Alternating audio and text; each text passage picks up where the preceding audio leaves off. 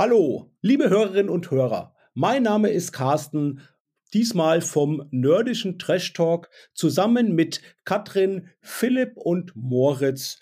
Und unsere Themen des heutigen Abends sind die Vor- und Nachteile der großen Popularität von Dungeons Dragons in der fünften Edition, verfluchte Gegenstände im Rollenspiel und der Umgang mit toxischen Spielrunden. Die letzten beiden Themen wurden inspiriert aufgrund von Vorschlägen vom Pottwisteln und dann geben wir auch noch einen kleinen Einblick in Empfehlungen im Rahmen einer Medienshow.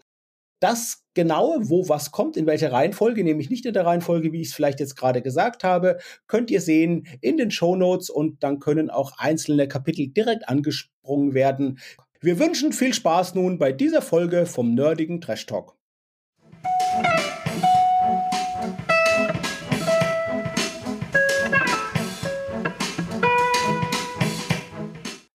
Hallo und herzlich willkommen zu dieser neuen Folge des niveauvollen Trash Talks mit Philipp und GästInnen.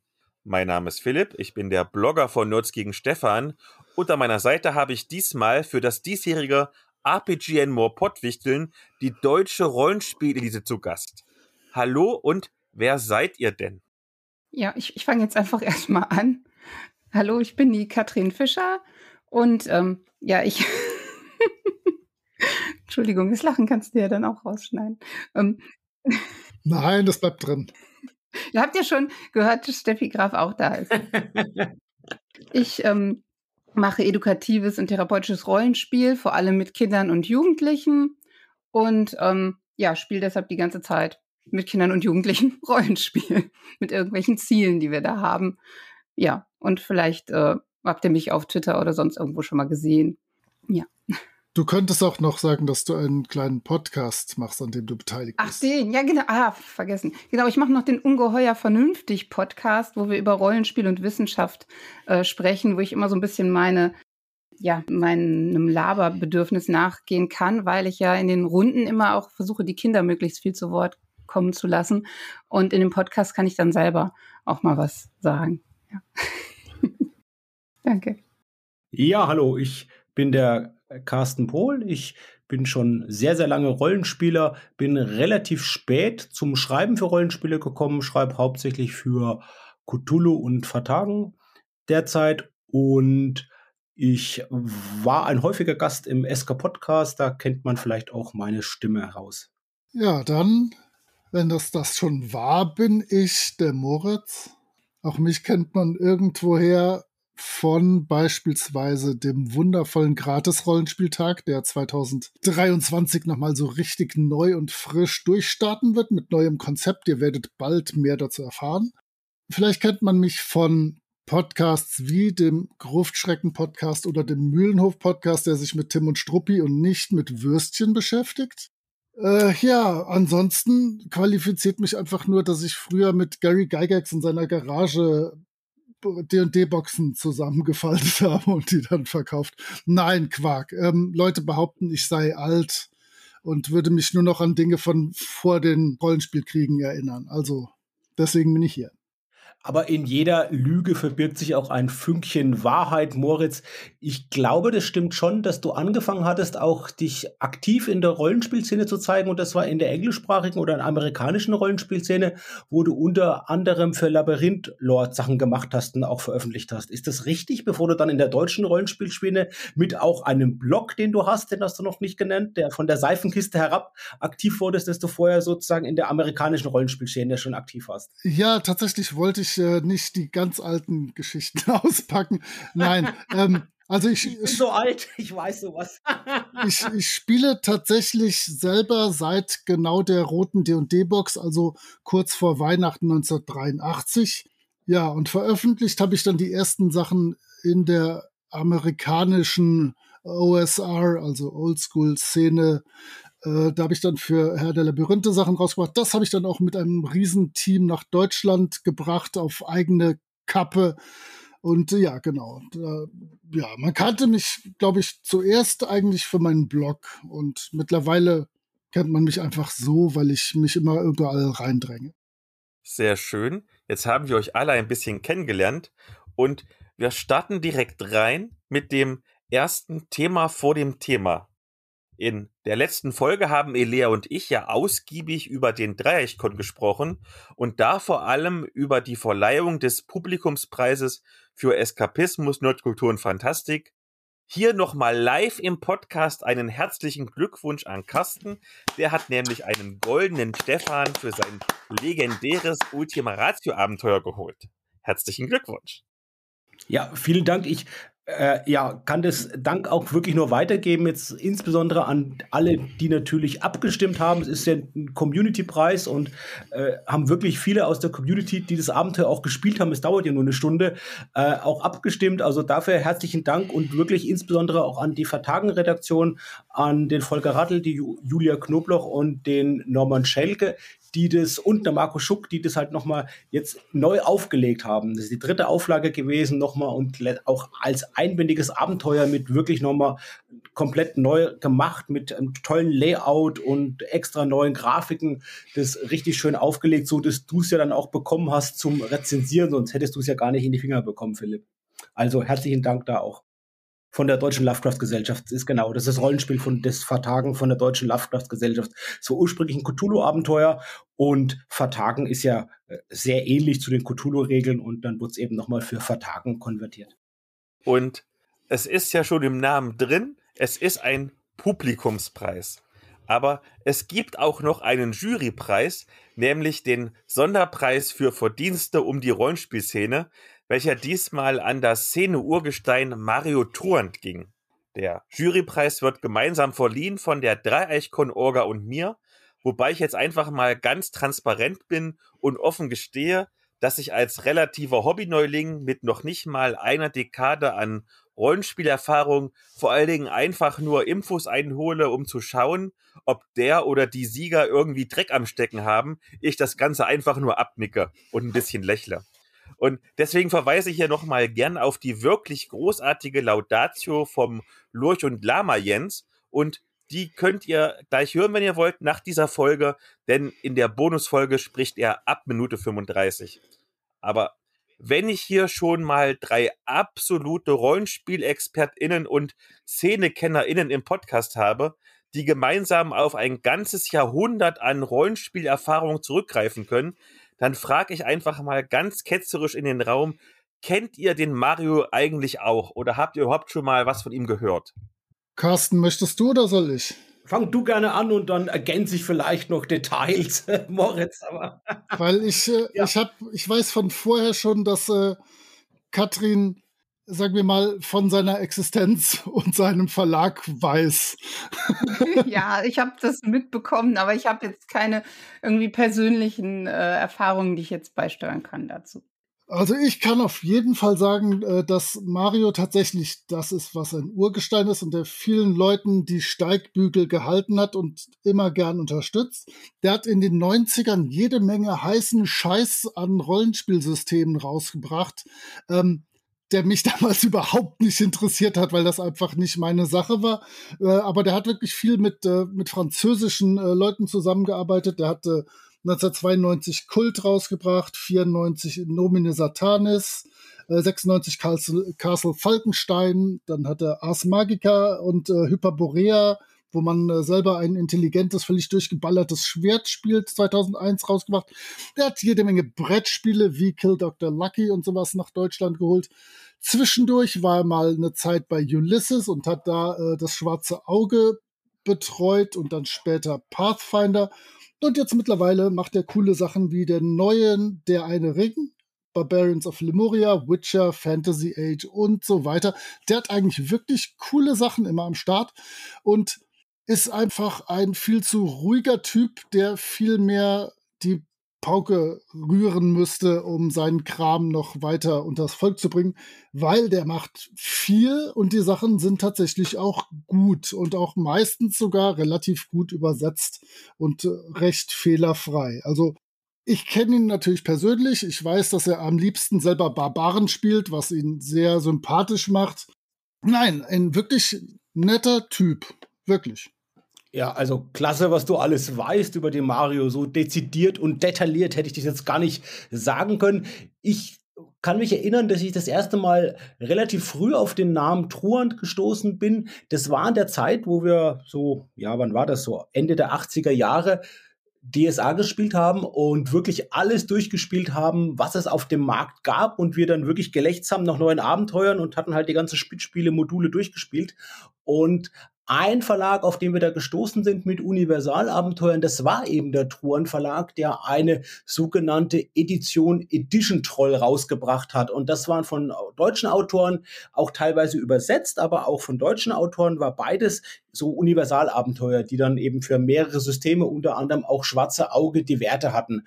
Und das waren wirklich tolle Sachen. Also sowohl die Übersetzten als auch die Eigen, die sie rausgebracht haben, so Anthologien teilweise, manchmal auch einbändige Abenteuer, richtig gut. Und ich bin vor ein paar Jahren wieder darauf gestoßen und habe gesehen, Mensch, da fehlen mir sogar noch einzelne, habe mir die zusammengekauft und habe mal irgendwo auch geschrieben im sozialen Netzwerk, Mensch, mir fehlt noch das. Und auf einmal hat sich der Mario gemeldet und meint, ach, gib mir mal deine Adresse, ich habe da noch einen ganzen Stapel, ich schicke dir eins zu. Also von dieser Seite jetzt auch nochmal herzlichen Dank, Mario. Und habe dann eben das Abenteuer bekommen. Und genau, der hat wirklich tolle Sachen gemacht. Der hat, mich fällt doch Castle Falkenstein ein, glaube ich, hat er auch auf Deutsch rausgebracht. Und er hatte eben auch eine, wenn ich mich nicht irre, eine Brettspiel-Edition. Du hast die Brettspiele auch schon erwähnt.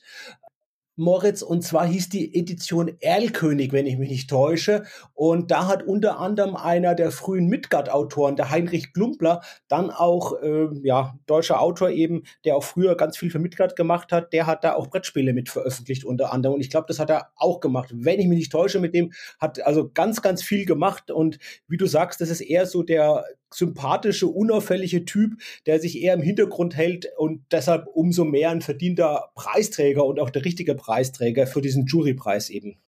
Na, da freue ich mich doch, dass wir die richtige Wahl getroffen haben, beziehungsweise dass ich die richtige Wahl abgenickt habe, die die Dreieichkon Orga sozusagen gewählt hat.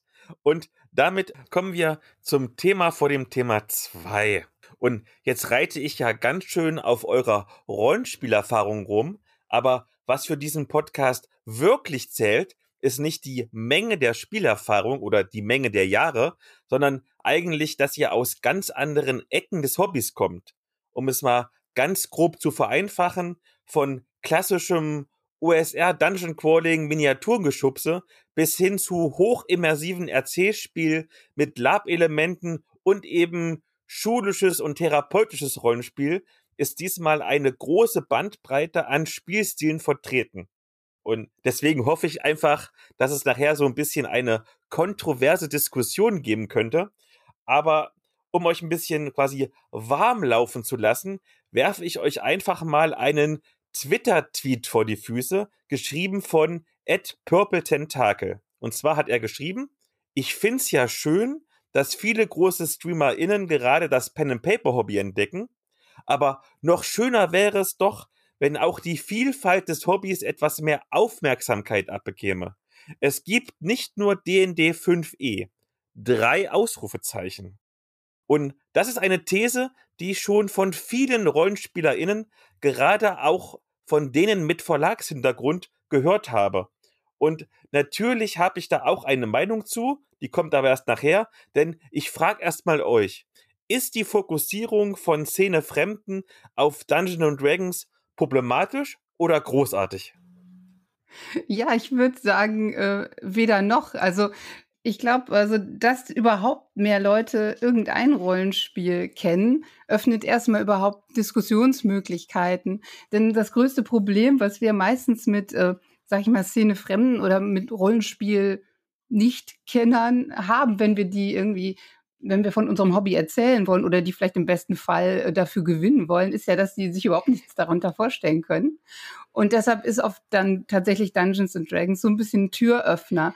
Auch wenn ich, also, und wenn man in meine Materialien, die ich da auch sonst so teile, reinguckt, äh, auch weiß, dass ich eigentlich so gut wie überhaupt gar kein Dungeons and Dragons spiele und auch ganz viele kritische Punkte an dem Spiel selber sehe, ist das einfach für die Diskussion erstmal besser, wenn die Dungeons and Dragons kennen, als gar nichts, würde ich jetzt sagen.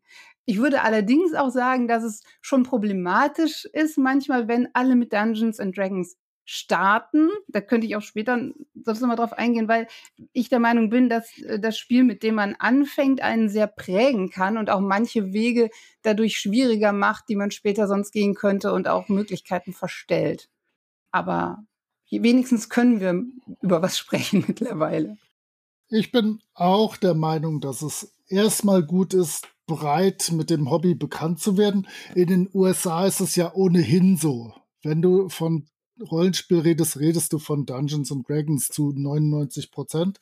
Du hast halt hier in Deutschland augenblicklich für D&D 5 zwei Punkte, die dafür sprechen. Zum einen, es bietet sich wirklich sehr gut an, um es online zu spielen, weil das auch äh, gut unterstützt wird. Und D&D äh, hat augenblicklich in Deutschland jemanden, der sich um die Zusammenarbeit mit Influencern kümmert, was sich kein anderer Verlag, kein anderes System leisten kann. Ich glaube, dass der fette Verkauf oder die fette Präsenz von D&D eigentlich nur vergleichbaren und auch relativ großen Produkten wehtut, wie vielleicht das Schwarze Auge, wie vielleicht Splittermond, die in eine ähnliche Kerbe hauen oder hauen würden. Aber so die ganzen kleinen Nischensysteme, die gedeihen ja wirklich in diesem Schatten ganz angenehm und ganz prächtig. Und irgendwann stolperst du dann immer, wenn du im Internet rumsuchst über mal andere Runden, dann siehst du mal, was weiß ich, zu Troubleshooters, zu Beyond the Wall, zu was auch immer.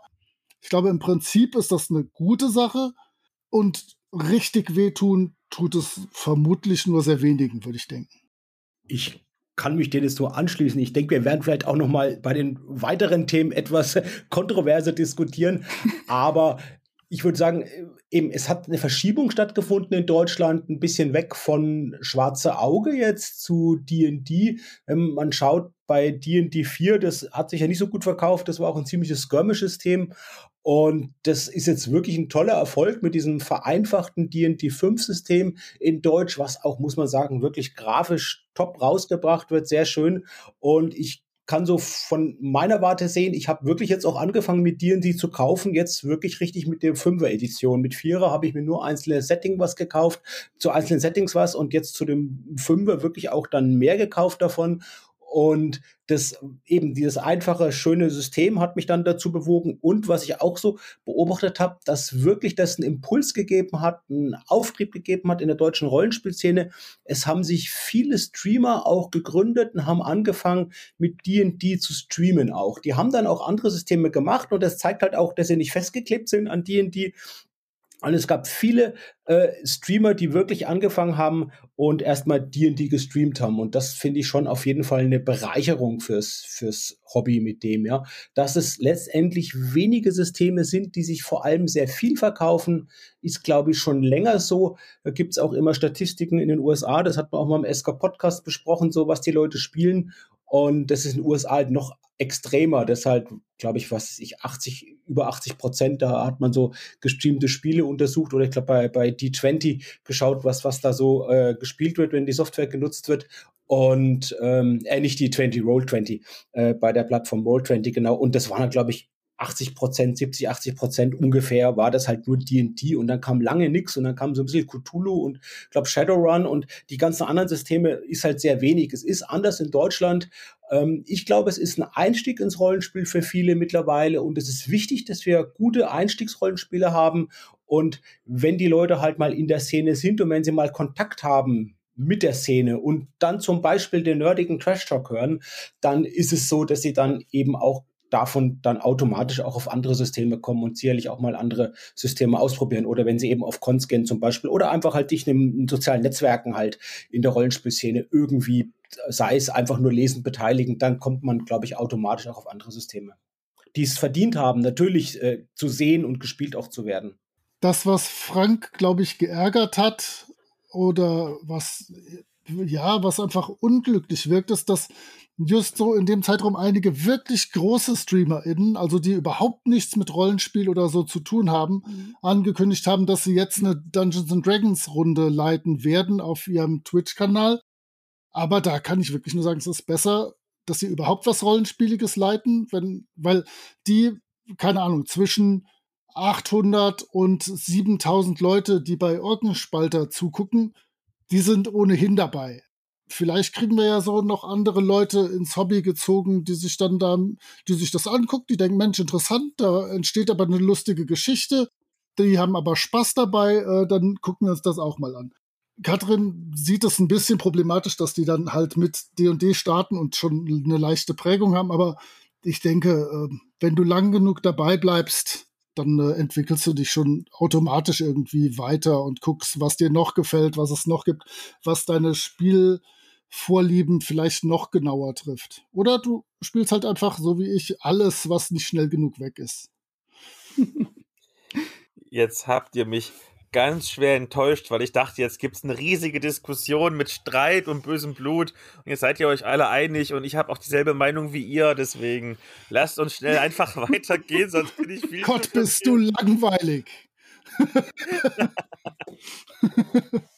Gut, dass du das nochmal gesagt hast, nur Moritz. Äh, ich glaube natürlich schon wichtig, dass man den Kontext der Aussage jetzt vom Frank an dieser Stelle, liebe Grüße, wir kennen uns auch aus der Cthulhu-Szene eben äh, entsprechend richtig einordnet. Und klar ist das so ein bisschen vielleicht dann so en vogue zu sagen, Mensch, spielen wir alle jetzt D&D und äh, ja, ich kann verstehen, dass man das auch nicht nur positiv findet, aber ich glaube, wenn man es halt länger sieht, überwiegt der positive Effekt, weil die halt dann erstmal Leute zum Hobby bringen und weil die halt eben, wie es jetzt an, an Beispiel von ein paar prominenten Streamern, die ich so kenne, wo ich gesehen habe, Mensch, die haben mit die die angefangen und machen dann auch andere Spiele. Also, und könnte ja auch so sein bei diesen Promis jetzt, die jetzt auf einmal angefangen haben, hier die zu streamen. Übrigens, es gibt auch Ausnahmen, wenn wir an die größten Streamer in Deutschland so denken, an die Rocket Beans, die haben ja ein eigenes System relativ früh gemacht, der Hauke, was glaube ich des Beards oder des Tiers und dieses Tiers hat er ja dann auch veröffentlicht. Und ich kann mich an die Anekdote erinnern, der hatte ja mit Pegasus zu tun gehabt, hat er auch zusammen Streams gemacht, hat mal gefragt, was wäre denn eine gute Stadtauflage? Und da haben die dem gesagt, na ja,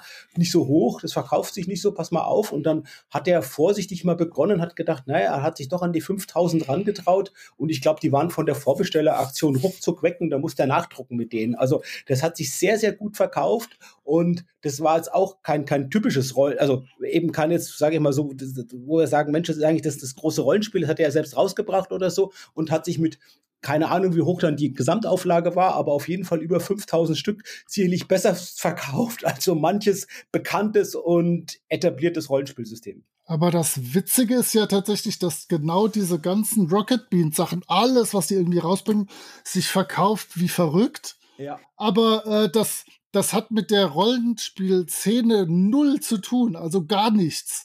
Überhaupt nicht. Das sind dann wirklich die, die die Rocket Beans geil finden.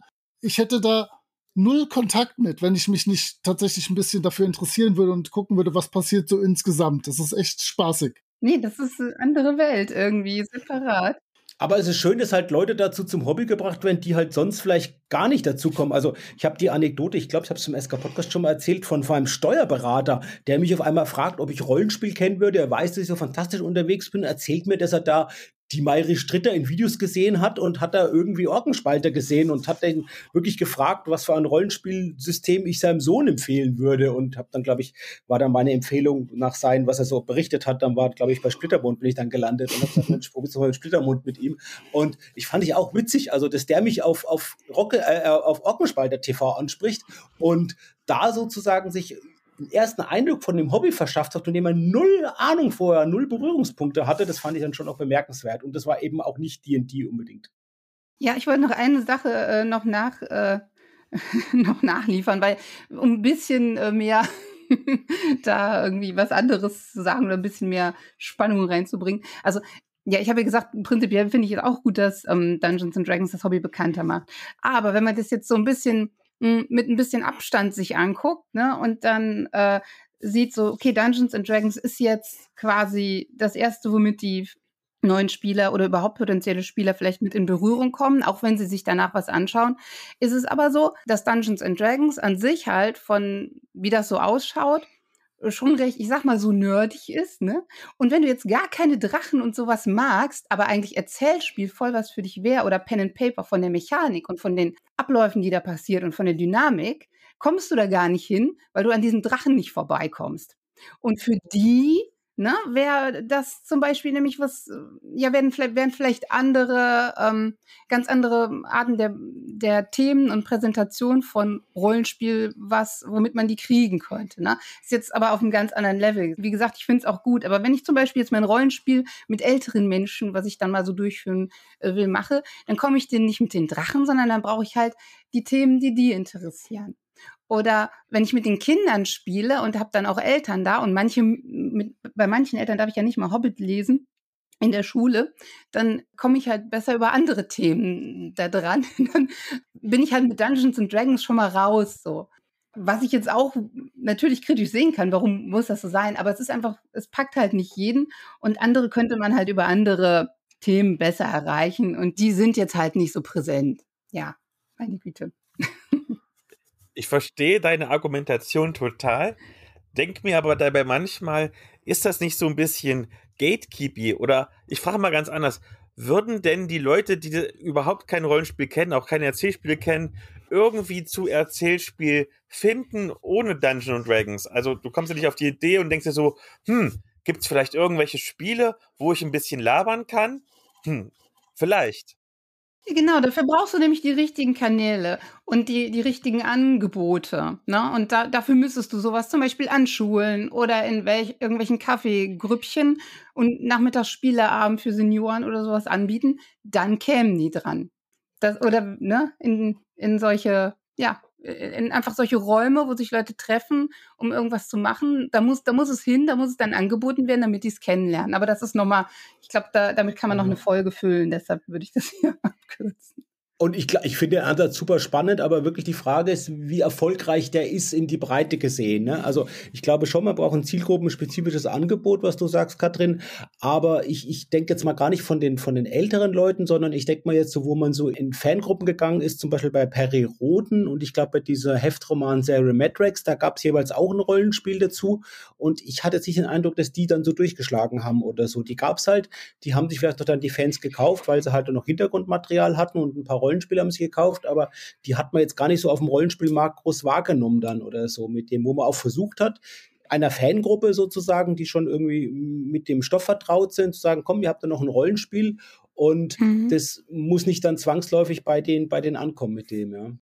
Ja, ich kenne das halt aus mhm. meiner Erfahrung nur, ja. vor allem halt mit, mit ganzen Klassen, ne, wo dann auch irgendwie vorher keiner Rollenspiel kennt und dann mhm. es halt vorgestellt mit einem neutralen Thema so relativ, ne? Was halt Lehrplan angepasst ist. Und dann wollen es halt alle spielen so und Absolut. Und dann hast du ja deine, deine, deine, deine Kunden, sag ich mal, oder die Zielgruppe, den hast du ja sie vor Ort. Und dann bist du ja nicht darauf angewiesen zu sagen, ich nehme jetzt Dungeons Dragons, sondern das machst du ja auch. Dann machst du was, was für die, für dich am besten passt. Ja. Aber du bist ja dann schon drüber über diese Akquise sozusagen hinaus, weil die läuft bei dir ja anders. Mhm. Du sprichst mhm. dir an mit einem speziellen Konzeptangebot, mit deinem ja eben pädagogischen Ansatz, ne, so mit dem, da sprichst du dir an. Und ich glaube, das ist einfach nochmal ein anderer Ansatz. Und wenn ich das natürlich habe und sage, ich biete ja was Pädagogisches an, dann ist die Frage des Systems, glaube ich, sekundär, die man dann sagt. Also du würdest jetzt nicht mehr Kunden kriegen, wenn du sagst, ich, ich mache jetzt, was ich, das pädagogisch mit Dungeons and Dragons oder so. Es sei denn, du würdest nochmal in der Dungeons Dragons Community vielleicht speziell werben oder so, ne? Wissen wir nicht, ja. Ja, ja, ja. Jetzt haben wir schon so viele Titel durcheinander geworfen. Das ist quasi perfekt, um auf die Medienschau zu kommen. Und natürlich, jetzt sind wir ja ein bisschen chaotisch im Podcast, denn es kommt erst die Medienschau und dann kommt nochmal ein Thema vor dem Thema, was ja eigentlich immer vor der Medienschau kommt. Aber ihr werdet nachher hören, warum. Aber eigentlich könnt ihr euch ja denken, denn es geht um den Audience Flow oder besser gesagt um meine notdürftigen Überleitungen. Und weil er jetzt so wenig gesagt hat, der Moritz möchte doch bestimmt mal was vorstellen. Äh, ja, ich stelle euch was vor, zu dem ich mir selber noch keine abschließende Meinung gebildet habe und nicht so recht weiß, was ich davon halten soll. Aber grundsätzlich finde ich es mal witzig. Und zwar stelle ich euch vor, Lucky Luke Band 101, Rantanplans Arche. Und ähm, es ist sehr verwirrend. Lucky Luke kommt nach Cattle Gulch, ein Dörfchen, ein, eine Wildweststadt voller Fleischfresser und hält die Menge davon ab, einen Typ zu lynchen. Und äh, das stellt sich dann raus, dass es Ovid Bird, ein lustiger, bärtiger, freundlicher, älterer Herr, der äh, Vegetarier ist und äh, eine, eine, ja, so eine Art Tierauffangstation bei sich in der Stadt, in der Stadt der Fleischfresser gegründet hat und die anderen gerne bekehren möchte, dass sie doch vielleicht auch nicht so viel Fleisch essen. Und der kocht dann für Lucky Luke und da kommt dann der großartige Gag, der, das schmeckt dem Lucky Luke auch und der, der sagt dann, ich glaube kaum, dass unsere amerikanischen Mitbürger bereit sind, auf das Steak auf ihrem Teller zu verzichten. Und dann sagt er, Sie haben es doch auch geschafft, mit dem Rauchen aufzuhören. Was natürlich ein großartiger Lucky Luke-Gag ist. Der hatte ja früher immer eine Kippe im Maul und die ist dann irgendwann in so einen Strohhalm geändert worden aus äh, Rauchergründen. Und dafür hat er ja dann auch einen Preis gekriegt, damals der Morris, der Autor. Und ja, jetzt kommt das, wo ich mich schwer mit tue. Denn ja, der ist so ein bisschen missionarisch. Okay, okay, okay. Das ist schon ein bisschen nervig und aufgesetzt. Aber dann dreht er völlig ab, als äh, der Bandit Tacos Cornseed äh, auf die Idee kommt, ich gehe jetzt dahin, denn der Typ, der Rantanplan, äh, der Hund, der Rantanplan hatte für den noch schnell eine Goldmine aufgetan und der Typ war jetzt mittlerweile fürchterlich reich, der Ovid Bird. Und der Tacos Cornseed sagt, ich gehe dahin, ich äh, tu so, als wäre ich voll der Vegetarier, zieh dem das Geld ab und äh, zieh dann da so eine vegetarische Diktatur auf und macht diese ganzen Fleischfresser fertig. Und der macht das halt wirklich nur aus Kohle. Und der Ovid Bird zieht da natürlich mit, denn er hat jetzt erstmals, ist er nicht mehr der Typ, der permanent gelünscht oder geteert und gefedert werden soll. Und ja, am Schluss geht das Ganze natürlich gut aus und er sieht ein, dass das vielleicht nicht der perfekte Weg ist, um seine Sache voranzutreiben.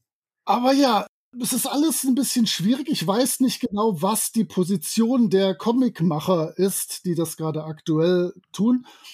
Insgesamt kann ich nur sagen, dass äh, VegetarierInnen deutlich besser wegkommen als in drei Fragezeichen Folgen. Das ist ja schon mal ein, äh, ein großer Erfolg. Aber äh, guckt euch den Band 101 mal an denkt euch einen Teil. Er ist einfach, er hat eine schöne Geschichte. Rantanplan spielt eine wichtige Rolle, das ist immer gut, also der trottlige Hund. Es gibt einen sehr süßen, fetten Hamster in diesem Band. Also viel mehr kann man sich nicht wünschen. Ich weiß nicht, was ich von dieser vegetarischen Diktatur halten soll, ob das irgende, irgendwie eine, eine Allegorie sein soll. Man weiß es alles nicht. Aber interessanter Band. Guckt ihn euch mal an. Rantanplans Arche. Vielen Dank. Du hast mein Interesse geweckt und ich bin ja wahrscheinlich von uns allen hier der größte Comicleser. Also hast du alles richtig gemacht. Ja, definitiv. Definitiv. Wann ist der erschienen ursprünglich, Moritz? Der ist schon älter, oder? Ne? Dieses Jahr. Nee, nee, dieses Jahr. Der ist auch von, von den beiden neuen äh, Zeichnern und Textern. Ah, okay. Also genau. Das, ich bin jetzt nicht so im Lucky Luke lesen drin und vielleicht einige der Hörerinnen und Hörer auch nicht. Also es gibt ja den Morris, wie du gesagt hast, der der der der Schöpfer ist davon. Genau. Der ist aber, ich habe gerade, während du erzählt hast, habe ich, ich muss mal gucken. Der ist glaube ich schon um 2000 rum verstorben. Also jetzt gibt es so wie bei Asterix ähnlich jetzt auch wieder neue Zeichner-Texter, die das sozusagen weiterspinnen die die die Serie. Genau, der äh, HD macht die Zeichnung und Jules den Text. Und es ist nicht wie bei Tom und, Tim und Struppi, wo Hergé halt gesagt hat, nö, nach meinem Tod könnt ihr das knicken. Das wird nicht weiter gemacht, nicht weiter verändert. Es gibt weiterhin Lucky Luke-Geschichten. Mal stärker, mal schwächer, ziemlich genau wie bei den Asterix-Geschichten.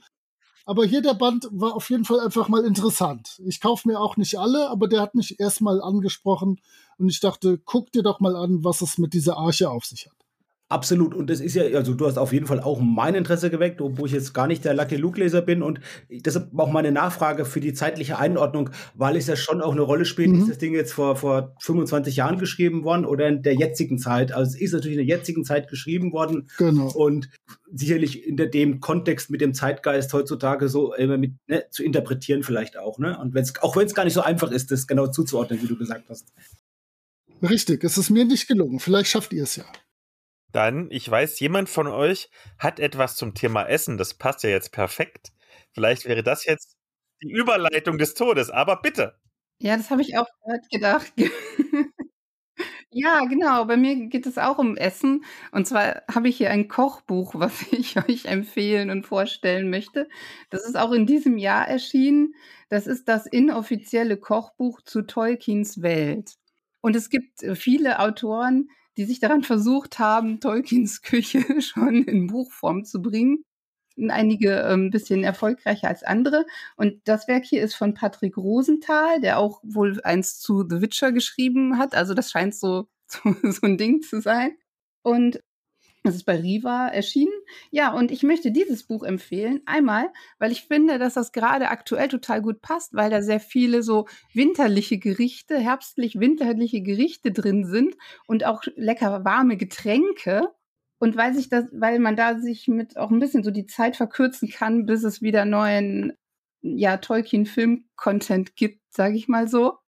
Und ich finde, dass bei diesem Buch ist es wirklich eine schöne Kombination aus Layout, schönen, wirklich appetitlichen Bildern, gut nachvollziehbaren ähm, Rezepten, die auch wirklich funktionieren und kleinen Anspielungen, also nicht zu viel, es ist, es ist wenig äh, Gewichtung auf dieses Storytelling drin, aber das, was drin steht, ist wirklich nett gemacht und auch zutreffend, so wie ich das hier äh, bewerten kann. Also da ist zum Beispiel ein Lembas-Rezept, das finde ich ganz interessant. Das ist mit so eher orientalischen Gewürzen, erinnert ein bisschen an äh, indisches Nahenbrot. Fand ich ganz interessant. In anderen Büchern ist das oft als süße Plätzchen dargestellt. Und hier haben sie das so ein bisschen herzhaft gemacht.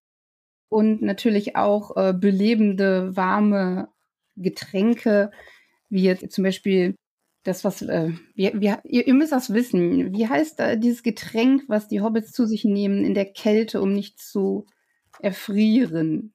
Darf ich Mairi als Telefonjoker anrufen? Nein. Miruvor hieß es. Jetzt, jetzt habe ich es wieder gefunden. Ich habe es auch gerade vergessen. Miruvor. Also da gibt es sehr viele ähm, Glühwein-Alternativen, die ihr hier nachkochen könnt. Und es gibt sowohl vegetarische als auch Gerichte mit Fleisch. Ist für allen was, alle was dabei. Deshalb, ja, könnt ihr gerne nachkochen jetzt in der Vorweihnachtszeit. Aber es, es, es, es nimmt sich in sich halbwegs, äh, halbwegs ernst oder was? Weil ich habe mir als erstes habe ich dann irgendwie so eine Vorstellung von äh, geschmorte Hobbitfüße oder so und dann ist da halt ein Schweinshaxenrezept. Aber sowas ist da nicht. Nee, sowas ist er tatsächlich okay. nicht. Also du kannst halt dieses ähm, zum Beispiel äh, ge gekochtes Kaninchen machen, ne?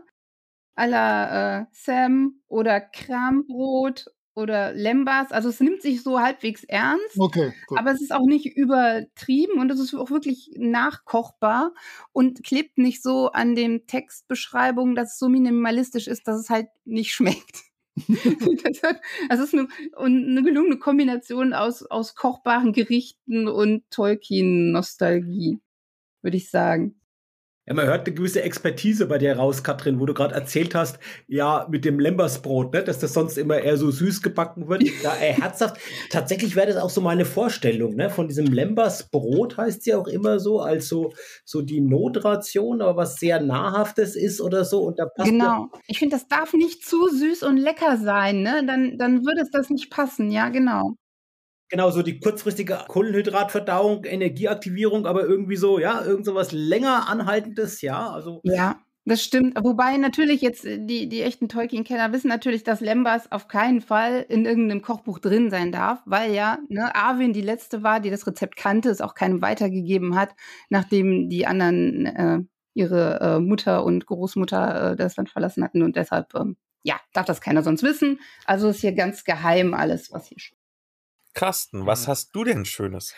Ja, ich habe was sehr Gewöhnliches vielleicht auch bei unseren nerdigen Themen, aber es ist tatsächlich das, was ich gerade mit großer, großer Begeisterung lese.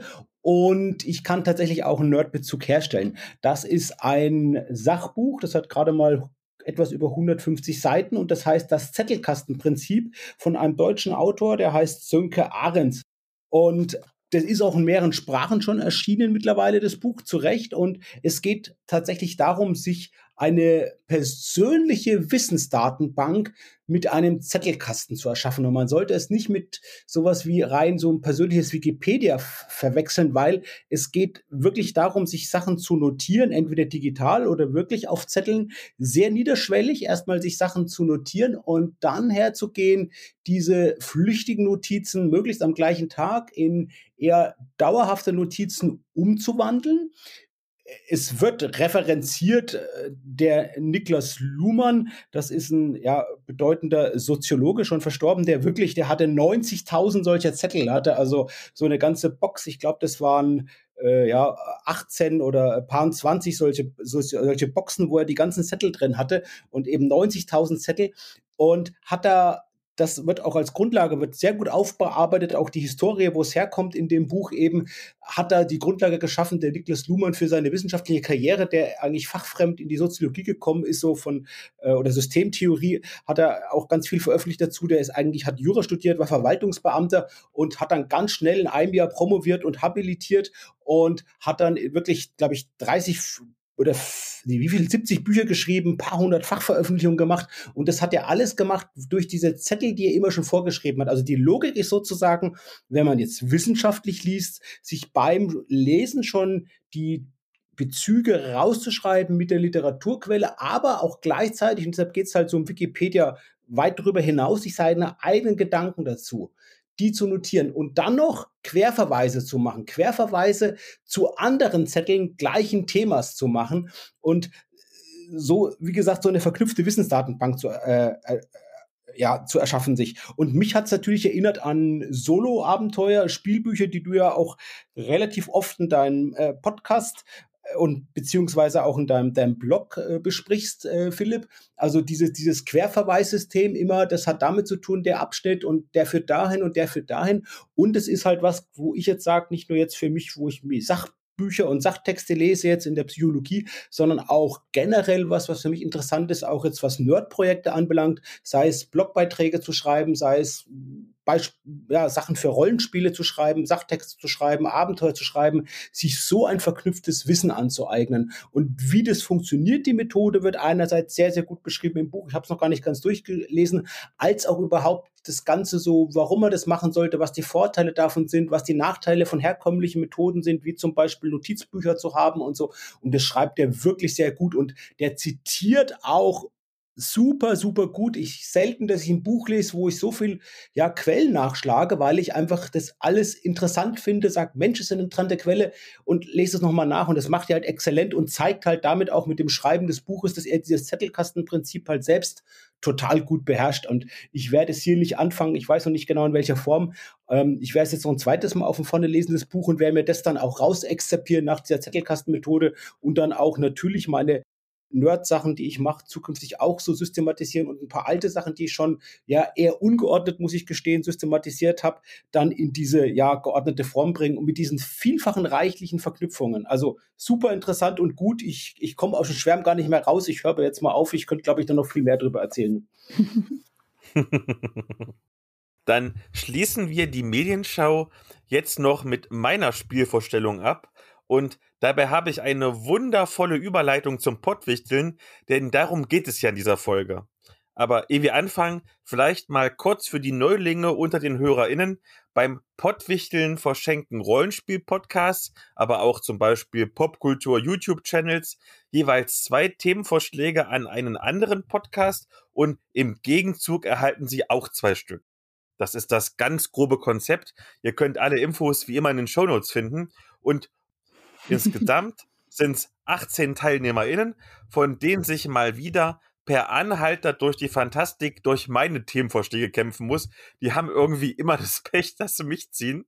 Und jedenfalls, einer dieser beiden Vorschläge vom Trash Talk lautete Propaganda.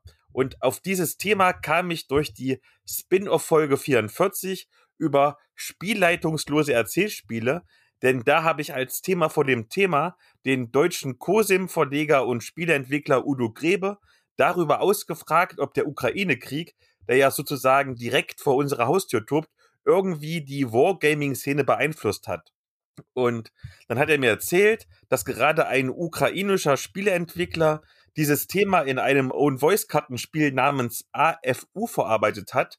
Und dann war ich natürlich doch irgendwie neugierig und hab's mir mal gekauft. AFU steht für Armed Forces of Ukraine und ist zumindest für COSIM-Verhältnisse ein recht simples Kartenspiel, bei welchem man versucht, die russischen Invasionstruppen alleine oder zu zweit abzuwehren. Dafür hat man 236 Spielkarten, die verschiedene Truppverbände, besondere Ereignisse und punktbringende Ziele darstellen. Das ist aber alles eher abstrakt gehalten. Aber weil es eben eine Konfliktsimulation ist, sind die ganzen Einheiten in Anführungszeichen alle historisch korrekt. Dadurch bin ich zu dem Propagandathema gekommen, denn hier werden auch einige Einheiten und Personen glorifiziert, die in der Vergangenheit als rechtsextrem oder menschenrechtsverletzend in Erscheinung getreten sind. Und das mag gerade wegen der Own Voices-Thematik sicherlich im Kontext dessen gesehen werden, dass diese Truppen gerade ihr Land verteidigen und damit auch den Spieleentwickler, aber irgendwie hatte ich beim Spielen doch so ein bisschen Bauchschmerzen.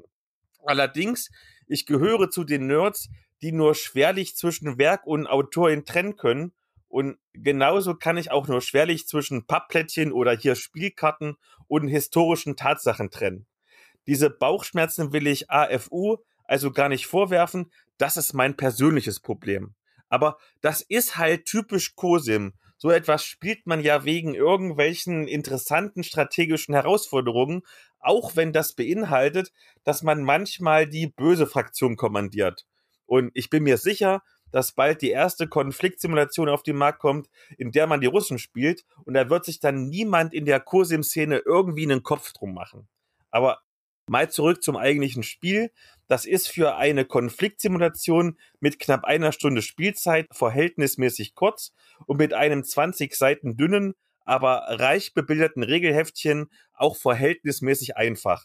Es gibt drei Phasen, wie man das halt aus vergleichbaren Kartenspielen kennt, bei denen man erst sein Kartendeck auffüllt, dann die Karten in zwei Schlachtreihen auslegt und sie kämpfen lässt, um dann neue Karten für die nächste Runde zu rekrutieren. Und die verschiedensten Karten bzw. Einheiten haben dann unterschiedliche Kampfwerte, die man miteinander vergleichen muss und verschiedene Sonderfähigkeiten, bei denen man sich halt besondere Taktiken einfallen lassen muss, um die irgendwie kaputt zu kriegen. Und am Ende gewinnt derjenige oder diejenige, wo noch irgendwelche Truppen am Leben sind. Also, ihr hört schon, AFU erfindet das Cosimrad nicht neu. Es ist aber ein wirklich solides Kartenspiel für Fans von Konfliktsimulationen, die keine Scheu davor haben, auch noch laufende Kriege nachzuspielen. Ja, schweres Thema vorbei. Kommen wir zum leichteren Thema.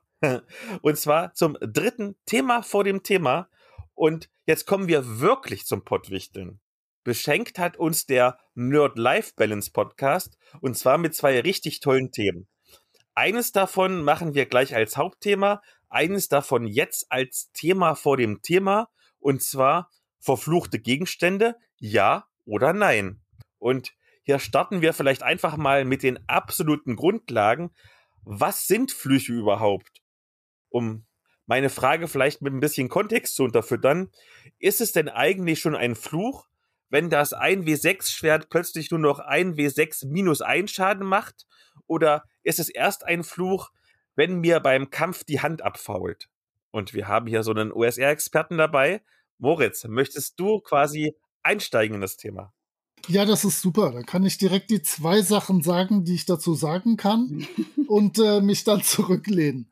In sämtlichen D&E-Varianten und Derivaten der 80er und 90er ist es tatsächlich einfach so, verfluchte Waffen kann man nicht mehr ablegen aufgrund des Fluches.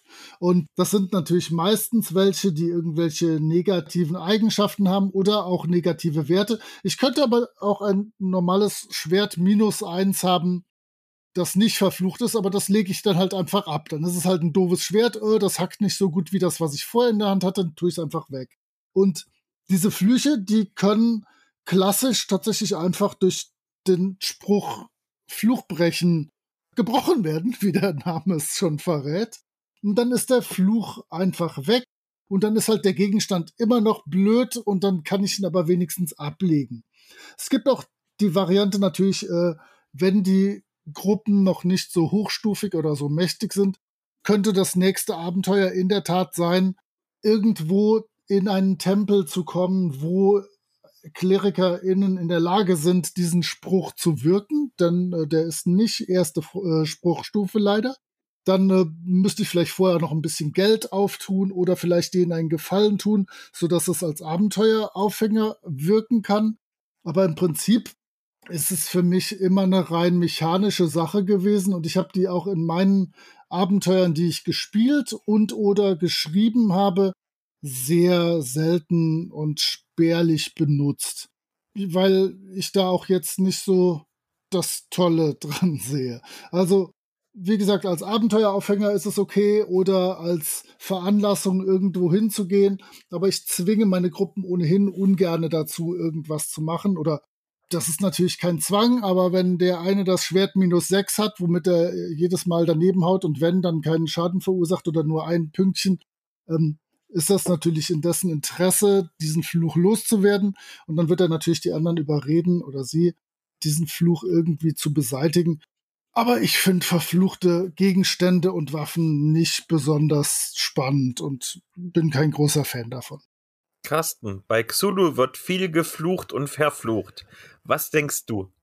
Ähm, tatsächlich, also ich muss sagen, aus Cthulhu-Perspektive fällt mir jetzt zu verfluchten Gegenständen oder Waffen gar nicht so viel ein. Da gibt's vielleicht was und ähm, aber jetzt so, da, da, da, da klingelt jetzt nichts bei mir, wo ich sage, Mensch, das ist jetzt genau das, was mir jetzt da einfällt. Es gibt natürlich schon Artefakte, jetzt muss ich doch mal laut denken, die natürlich dann schon auch ja, gewisse Wirkungen haben, die sind aber dann in der Regel halt überhaupt nicht gut, ja. Also ähm, wie, wie Moritz gesagt hat, die können nicht abgelegt werden, die sind halt dann in der Regel halt mit einem sehr großen Malus versehen und sind vielleicht dann gar nicht mehr jetzt für die, für auf Perspektive der Investigatoren, sondern halt irgendwie vielleicht ja ein Vehikel für das Abenteuer, dass halt dieses Artefakt irgendwie schon gebraucht wurde, angewandt wurde und die Investigatoren dann äh, auf den Plan gerufen werden, um sozusagen die Folgen dieses Artefaktsgebrauchs dann ja irgendwie aufzuklären, zu verarbeiten. Da fällt mir jetzt äh, fallen mir jetzt zwei, drei Abenteuer ein, die die diesem Muster folgen. Ich finde bei den Flüchen interessant, natürlich, wie es bei Moritz gesagt hat, da ist es jetzt nicht, dass man es nicht ablegen kann. Das ist natürlich der Mechanismus, dass der überhaupt eine Bedeutung hat, der Fluch, dass man eben nicht einfach eine andere Waffe nehmen würde, sondern das Interessante ist natürlich, den Fluch loszuwerden jetzt, ja. Das andere wäre tatsächlich äh, Waffen, die sozusagen einen Vor- und einen Nachteil haben oder Gegenstände, die einen Vor- und Nachteil haben. Und dieser Vorteil vielleicht am Anfang erstmal sehr evident ist und der Nachteil ja sozusagen mit etwas Verzögerung kommt und das finde ich schon interessant mit dem, aber man muss halt auch wieder gucken, wie man es dann hinbekommt, dass es halt nicht dann trotzdem dann erkannt wird und gesagt wird, nee, dann trenne ich mich davon mit dem, ja. Und dann ist es halt in den OSR-Systemen sehr einfach gelöst zu sagen, ja, kannst du nicht mehr. Aber so mit dem Aspekt, sage ich mal, Verführung zu ja, spielen und zu arbeiten, das fände ich auf jeden Fall reizvoll. Und zu deiner Eingangsfrage, Philipp, was du gesagt hast, ich würde sagen, das unzuverlässige Schwert ist in dem Sinne noch kein Fluch. Es geht zwar in die Richtung, aber es ist noch kein Fluch. Und dass die Hand abfault, ist schon ein recht extremer Fluch, würde ich sagen. Du bist übrigens damit natürlich genau in Herr der Ringe. Äh, genau. Absolut. Fahrwasser, ne? Mit, mit dem Ring, der eigentlich total ja. geil zu sein scheint, weil er dich unsichtbar macht. Super, genau. Äh, aber im Endeffekt ist er so richtig toll dann doch nicht, wenn man ihn in seinem Besitz hat. Ja, ja, ja ganz genau. Ja, super, hm? ihr, habt, ihr habt recht. Also. Ja, das ist eben eigentlich so ein ganz altes Motiv. Und ich hätte, also ich muss sagen, ich, ich benutze so verfluchte Gegenstände mechanisch eigentlich äh, kaum wenn ich die benutze, würde ich die ja genau in, in, dieser Tradition eben vor allem als Story-Element benutzen ne? und dann auch eben gucken, was steckt dahinter. Der Fluch, den Fluch hat ja, also für mich ist ein Fluch dann interessant, wenn das so einen Story-Aspekt hat, wie wer hat den Fluch ausgesprochen. Ne? Also der kommt ja irgendwo her. Es gibt, wenn ich einfach einen Gegenstand finde und der ist verflucht, finde ich das eigentlich eher langweilig, muss ich sagen. Also es müsste irgendwie in die Story eingewoben werden, warum der verflucht ist, ne? Und dann das Ziel sein, vielleicht einfach dem auch auf die Schliche zu kommen, was das ist, was es damit auf sich hat, ne?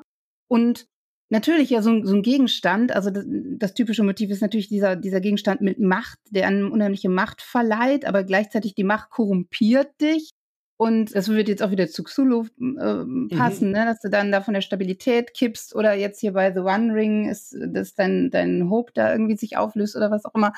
Also das finde ich super interessant und das könnte man natürlich an Gegenstand hängen.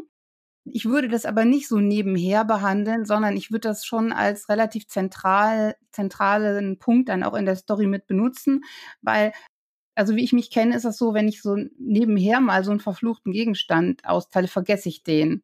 Und mhm. da, das, dann muss, ist es mir das eigentlich ein, ja, zu schade, dieses Fluchmotiv, sondern das würde wäre wirklich im Fokus und wäre dann eigentlich die Story. Mhm. Und das gibt unheimlich viel her, glaube ich. Würde es dann eben das Abenteuer drumherum bauen, wie ich jetzt auch so ein bisschen mhm. von Cthulhu kenne, aber, aber nicht nur unbedingt eben, ja. ja. Ich finde, was ihr gesagt habt mit äh, Katrin und Moritz, ihr habt vollkommen recht, äh, Herr der Ringe, äh, Frodo Bilbo mit dem, mit dem Ring, das ist ein super Beispiel und ich finde, das zeigt auch gut, dieses Beispiel funktioniert gut jetzt in einem Roman, das funktioniert auch gut im Film, das funktioniert aber, sag ich mal, bedingt im Rollenspiel, weil wie stellst du es im Rollenspiel dar? Also wenn du gute Rollenspieler hast, die sagen, die spielen es da noch aus, diese Besessenheit, dass die den Ring behalten wollen, aber was machst du als Spielleitung, wenn jemand sagt, ach, dann nehme ich den Ring halt gar nicht mehr? Ja, also oder du musst dann sozusagen so wieder per, per Meister, äh, per Spielleitungsanordnung sagen, du kannst ihn nicht mehr ablegen, du fühlst aber, das ist ja nicht ein physischer, sondern einfach zu sagen, du bist süchtig danach oder du, du, du willst den einfach behalten. Das ist ja aber eher so eine, das ist nicht eine, eine, eine hundertprozentige Ja-Nein-Sache, sondern das ist halt im Charakter auch begründet, in der Figur, ja, die das jetzt nicht ablegen will oder nicht. Und ist ja interessant, diese, dieser Zwiespalt, den die auch erleben, sowohl Bilbo als auch Frodo. Und das ist natürlich schwierig, sage ich mal. Man könnte sagen, ich, ich hoffe, ich habe gute Rollenspielende und die werden das gut ausspielen, dann klappt's gut.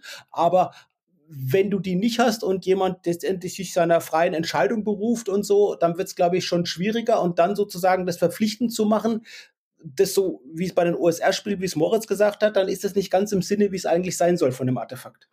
Ja, also wenn ich jetzt so Spiele habe, wenn ich jetzt an, an meine Kinder da auch denke, ne, wenn ich das da irgendwie reinbringen würde, dann ist das schon schwierig, ne? Dann wäre eine sichere Sache, wenn ich es in der Story haben will und einfach diese mhm. Geschichte und und und diese Entwicklung da so so haben möchte und dass sie sich damit auseinandersetzen, würde ich das über einen NSC wahrscheinlich machen, der dann Mhm. irgendwie sehr nah mit denen Oh, mitläuft, ja. wo es eine Bindung gibt, ne? Und der Sehr kippt dann irgendwie und die die Aufgabe der der Spieler ist es dann quasi, den NSC von diesem Fluch zu befreien. Super, Das könnte ich mir vorstellen. Und das funktioniert gut und das kannst du besser steuern als Spielleitung. Klasse, ja, genau. Ja. Und jetzt haben wir ja schon quasi diesen sehr prominenten Fluch vom Herr der Ringe Ring angesprochen. Vielleicht nochmal, um das Thema so ein bisschen rund abzuschließen. Was ist denn euer Lieblingsfluch aus irgendeinem Rollenspielabenteuer? Ich kann tatsächlich äh, was erzählen, was jetzt relativ jüngst passiert ist. Ich bin, wie gesagt, echt nicht so ein Fan davon. Also alles, was den SpielerInnen die Macht über ihre Charaktere aus den Händen nimmt, bin ich kein großer Fan von. Aber wir haben Undying Sands gespielt. Das ist im Prinzip eine Sandbox, die rein auf Zufallsschnickschnack basiert. Und ähm, das war eine Sache, wir wollten die einfach nur testweise für unseren Podcast einmal spielen. Da ist dann eine Riesensitzung mit äh, achtmal zweieinhalb Stunden draus geworden und das hat uns gewaltig Spaß gemacht. Und da sind die Charaktere durch einen Nebel gegangen und wenn man, wenn sie durch den Nebel gehen, wurde auf einer Zufallstabelle ein Fluch ausgewürfelt, von dem die SpielerInnen nichts wussten. Also die haben gemerkt, ich fühle mich, also der, der Charakter fühlt sich gerade merkwürdig. Da ist irgendwas Blödes vielleicht passiert.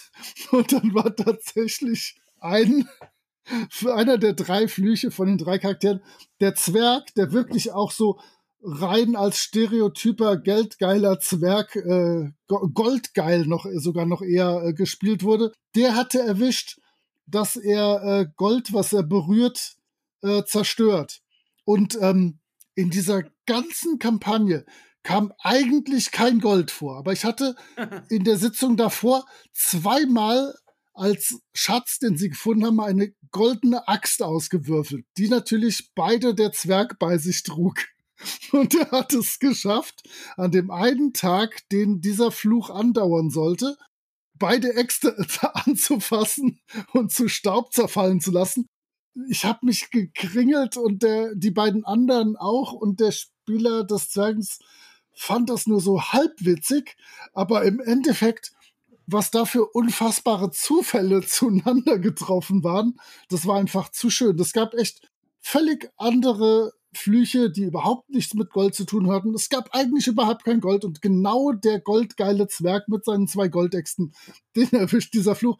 Es, ist, es war einfach echt wunderschön, wie sich dadurch dann eine Geschichte ergeben hat und der Spieler des Zwerges, das wird er auch seinen Enkeln noch erzählen, da bin ich ganz sicher. Das war Zufall, Moritz. Ne? Das, das war reiner Zufall. Ja, das ist ja eine Bestätigung deines Ansatzes, dass du wirklich so simulationistisch spielst und sagst, ich, ich lasse es wirklich den Würfeln, überlasse ich genau. das, was passiert. Und solche Geschichten erlebe ich nur, wenn ich wirklich das nicht steuere als Spielleitung, sondern wenn ich mich wirklich selbst auch als Spielleitung von den Würfeln überraschen lasse. Ne? Und wenn die anderen gedacht hätten, der hat es jetzt auf den Zwerg abgesehen als Spielleitung und der will dem sowas äh, aufsetzen, aber die wussten halt, ich habe auf so einer dämlichen Tabelle gewürfelt, ihre Charaktere haben sich irgendwie komisch gefühlt. Also da war jetzt nichts, nichts Falsches dabei, nichts geplantes, nichts, dass ich irgendeine Agenda hatte oder so. Das war einfach reiner Zufall in dieser völlig wahllosen und leicht verrückten Wüstenwelt. Ähm, super, so hat es mir Spaß gemacht, aber ähm, das war reine Glückssache. Da muss ich gleich nachsetzen, weil ich auch so einen humoristischen Fluch sehr gerne mag. Und wenn ich mich jetzt nicht ganz irre, dann äh, habe ich den aus dem Wintertochter-Abenteuer von System Matters. Und zwar, dass der verfluchte Charakter, äh, dass die Nase anwächst, quasi so knollenartig anwächst und ein eigenes Bewusstsein entwickelt und quasi ein eigener NSC wird. Und ich muss sagen, das ist natürlich humoristisch natürlich, aber es ist für, für mich als Spielleitung auch sehr günstig. Ich habe ja in meiner äh, Mädelsrunde, mit der ich immer, mit denen ich immer Rollenspiel spiele, die sind ja doch fast alle noch relative AnfängerInnen. Und wenn die quasi mal nicht wissen, irgendwie, wo sie hin sollen, was sie machen sollen, dann habe ich jetzt immer am Mann oder an der Frau sozusagen einen Ideengeber. Das ist ganz praktisch. Ansonsten, was ich noch ganz witzig finde, wobei jetzt, wo wir gerade darüber diskutiert haben, ich bin mir nicht 100% sicher, ob das noch als Fluch gilt, aber ich glaube, im ersten DCC-Tag-Abenteuer, da gab es die Grünsteinlanze und wenn du, glaube ich, eine Eins würfelst, das ist, glaube ich, schlechteste, genau. Wenn du eine Eins würfelst, dann explodiert die und macht ordentlich Schaden an dir selber. Und das ist quasi dieses Damoklesschwert, was über dir schwebt oder schwingt. Und ansonsten hast du halt die geilste Waffe von allen. Und das ist auch wie ein bisschen Fluch, weil die Leute überlegen müssen, spiele ich die jetzt wieder oder riskiere ich meinen eigenen Tod? Weil gerade ausgerechnet die Zauberin hat auch noch diese Waffe, diese verfluchte Waffe. Und ich meine, wir wissen alle, ZaubererInnen irgendwie haben nur vier Lebenspunkte, deswegen. ja. Aber das ist ja der, der Deck of Many Things Mechanismus. Du hast ein, die Gruppe findet ein Kartendeck und immer wenn man eine Karte davon sich anguckt, passiert entweder was total Tolles oder was Grauenhaftes. Und jede Gruppe zieht da so lange Karten, bis alle tot, verflucht oder äh, sonst was sind. Das ist einfach der, der Nervenkitzel, den die Leute haben wollen. Und ich würde auch diese Lanze bis zum bitteren Ende führen. Ach komm, hier die 1 von 20, die würfel ich sowieso nicht. So lange mache ich alles platt. Nee, genau, das, das ist nicht verflucht, aber das ist definitiv ein interessanterer Gegenstand als einer, der einfach nur äh, sagt, du kannst ihn nicht ablegen. Ja, ich weiß auch nicht, ob das richtig als Fluch gilt, aber es geht so ein bisschen in die Richtung und, und war eine lustige Dynamik. Und zwar so äh, Feengold, das sich auflöst, wo plötzlich klar wird, oh, es wird weniger. Wir müssen es ganz schnell investieren. Und die Gruppe muss sich dann irgendwie einigen oder auch nicht. Und dann ist dieser Zeitdruck und da kam immer so schön, oh, es ist schon wieder, ähm, deine Tasche ist schon wieder leichter geworden. Was willst du tun? Und wenn man dann noch eine Gruppe hat, die ein bisschen Rechnen üben soll, das ist einfach äh, sehr effektiv, sage ich mal ich finde es immer schön, wenn das wirklich sich gut ins Abenteuer ergänzt oder greift in die Geschichte, so wie es du gesagt hast, Katrin.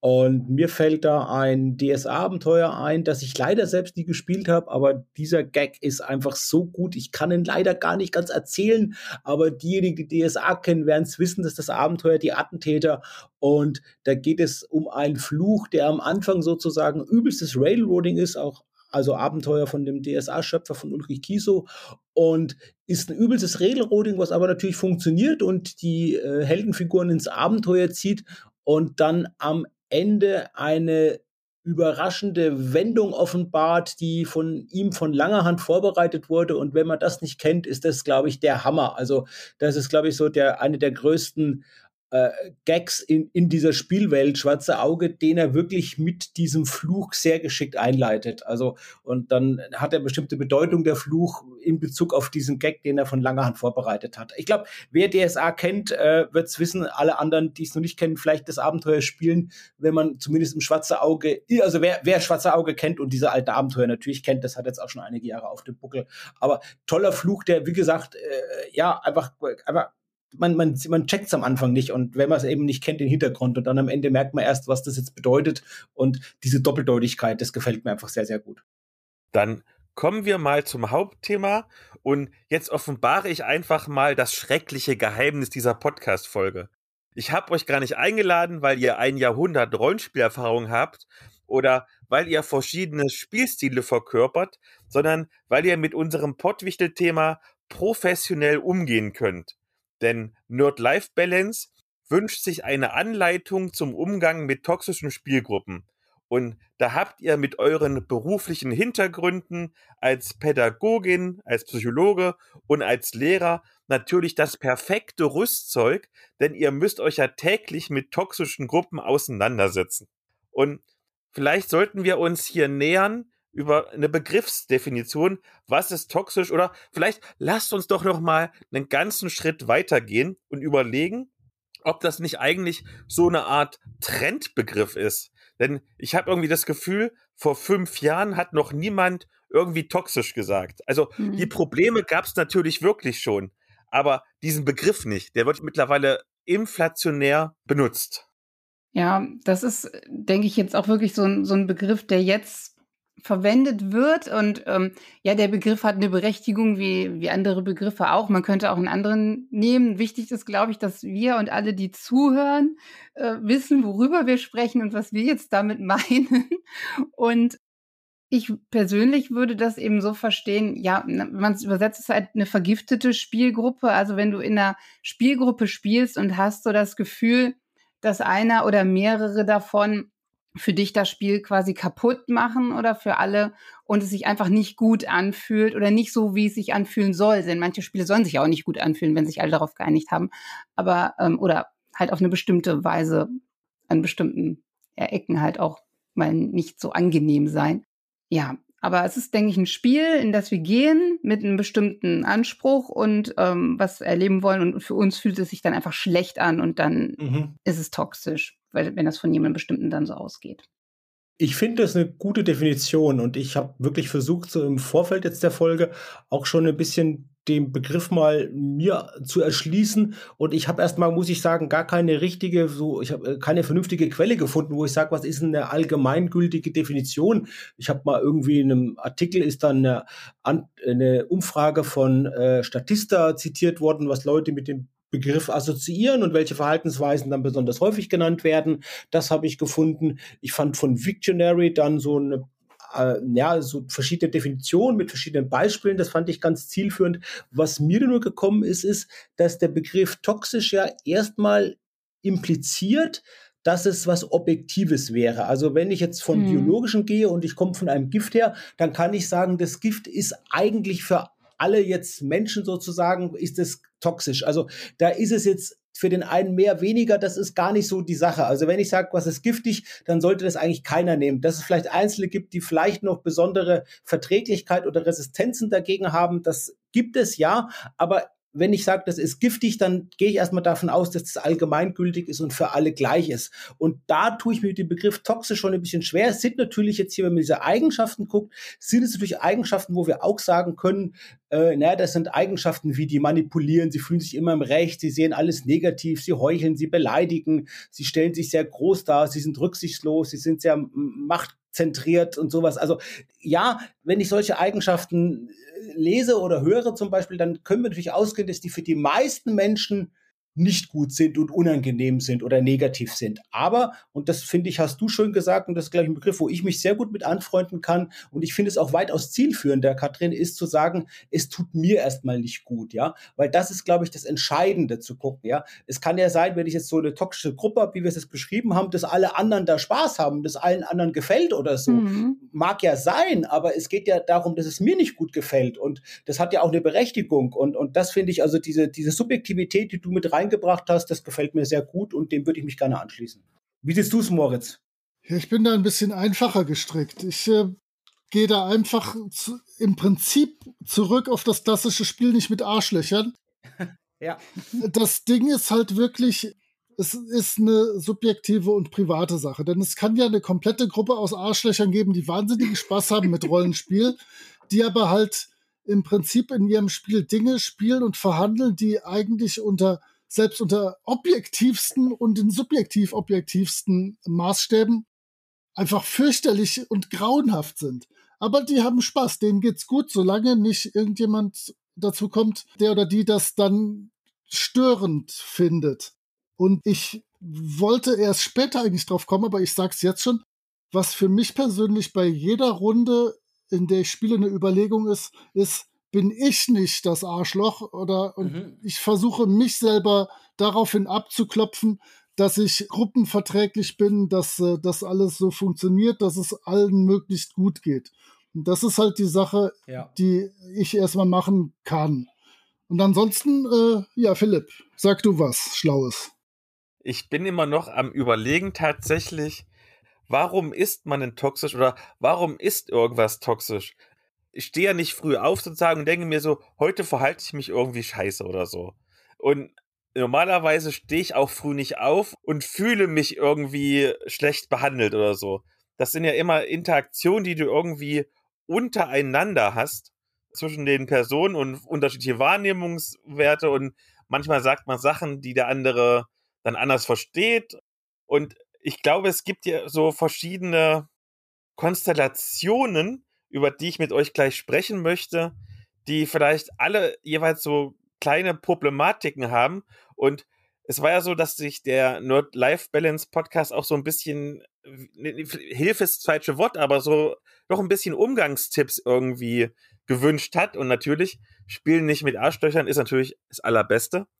Aber es gibt ja verschiedene Arten zum Beispiel. Ähm, du kannst ja zum Beispiel toxisch sein innerhalb deiner eigenen Gruppe. Ingame selbstverständlich. Keine Ahnung, du bist der absolute Mörder-Hobo, der irgendwie alles umbringt, während die anderen SpielerInnen versuchen irgendwie ganz friedliches, weiß ich nicht, Spiel als Bauern oder als HändlerIn oder so zu machen. Und du kannst natürlich auch innerhalb der Gruppe, also Outgame sozusagen, toxisch sein.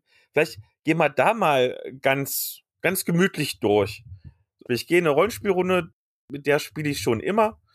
Und plötzlich irgendwie eine oder zwei oder drei der mitspielten plötzlich verhält sich jetzt toxisch mir gegenüber. Warum und was mache ich da? Was sagen die ExpertInnen? Ja, also ich würde äh, erstmal auch da ähm, anknüpfen, das unterstützen, was, was Moritz eben gesagt hat. Ne? Also, dass ähm, eben jeder für sich sich erstmal überlegen sollte, ähm, wie kann ich selber nicht toxisch sein oder, oder was kann ich tun, einfach damit das für die Gruppe in Ordnung ist. Ne?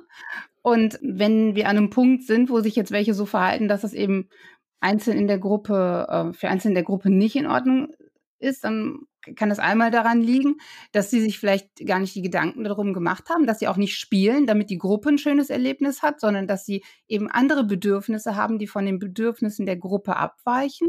Mhm. Aber wenn du den Fall beschreibst, dass da irgendwie drei sich zusammentun und quasi gegen einen spielen, ne, dann ist es sowieso schon relativ schwierig, weil dann, dann haben wir so zwei Lager, die sich gebildet haben. Ne? Dann haben wir quasi kein gemeinsames Ziel des schönen Spiels, sondern mindestens zwei verschiedene Definitionen von schönem Spiel, weil, weil die sich ja anscheinend nicht vertragen.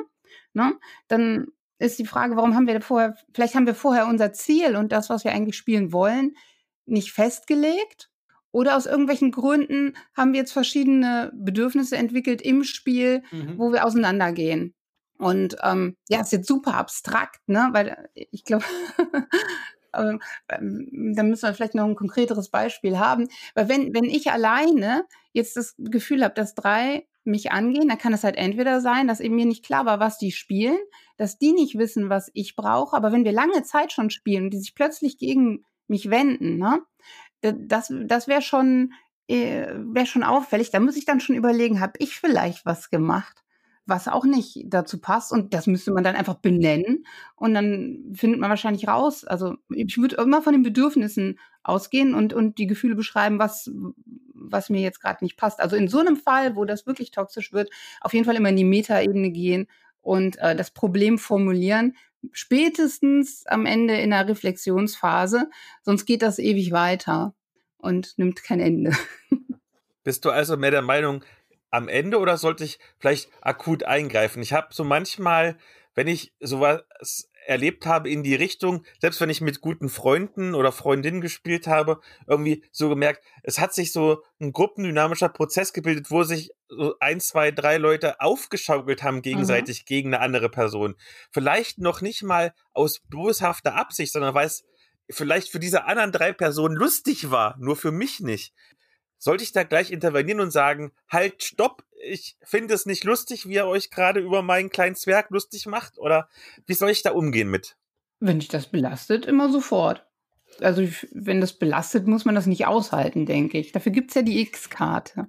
Das wollte ich auch sagen. Da hat man ja hoffentlich vorher irgendwelche Mechanismen besprochen, die erstmal alle aus der Situation kurz rausholen können. Und dann muss man tatsächlich äh, mal schauen, woran liegt's, das benennen und dann schauen, äh, was tun wir, damit es, damit sich alle wohlfühlen, damit alle gut weiterspielen können. Und was mache ich, wenn das Problem nicht die SpielerInnen untereinander sind, sondern zum Beispiel die SpielerInnen gegen die Spielleitung oder die Spielleitung gegen die SpielerInnen. Also ich meine, Mhm. Wir haben das bestimmt alle, selbst ich in meiner im Verhältnis noch kürzesten Rollenspielerfahrung erlebt, dass zum Beispiel manche Spielleitungen denken, sie sind jetzt die übelsten Diktatoren und können machen, was sie wollen irgendwie und die, die SpielerInnen irgendwie bestrafen, wenn sie nicht machen, was sie wollen oder ihren Frust ablassen. Oder auch umgekehrt schon erlebt irgendwie, dass einfach komplett die SpielerInnen aus Boshaftigkeit oder Wut oder schlechter Stimmung oder wie gesagt Aufwiegelung irgendwie komplett gegen den Plan der Spielleitung arbeiten. Also ich glaube, dass man das Gefühl hat, dass irgendwie manchmal die Spielleitung gegen die, die Spielenden umgekehrt ist, das ist, glaube ich, inhärent im Rollenspiel mal. So sollte Verbündete sehen, das sollten alle wissen, wir wollen gemeinsam Spielspaß erleben. Aber wir kennen das, glaube ich, alle, dass man mal bei einer Regelauslegung ein wenig strenger ist und die, die Spielenden eher für die eine, äh, für die eher, sag ich mal, ihr vorteilhafte Regelauslegung plädieren, während die Spielleitung das vielleicht eher etwas strenger sieht. Ich glaube, das ist normal, davon reden wir aber ja nicht, ja ich glaube, das Beispiel, das du am Anfang gesagt hast, also was heißt, ich glaube, ich kann mich nicht entsinnen, dass ich das erlebt habe, mit Leuten, wo ich lange spiele und dann so eine Veränderung so krass eintritt, dass ich das dann als toxisch oder sehr, sehr, sehr befremdlich unangenehm finden würde. Das kenne ich so nicht und dann würde ich das, wenn es aber so wäre, natürlich ansprechen. Ich finde aber nicht, dass wir immer ansprechen muss. Ich kann euch ein Beispiel sagen. Ich habe das erlebt in einem 1 zu 1 Kontext schon sehr viele Jahre her. Das war dann auch, wo ich den Wohnort gewechselt habe und dann wieder eine neue Rollenspielrunde gesucht habe.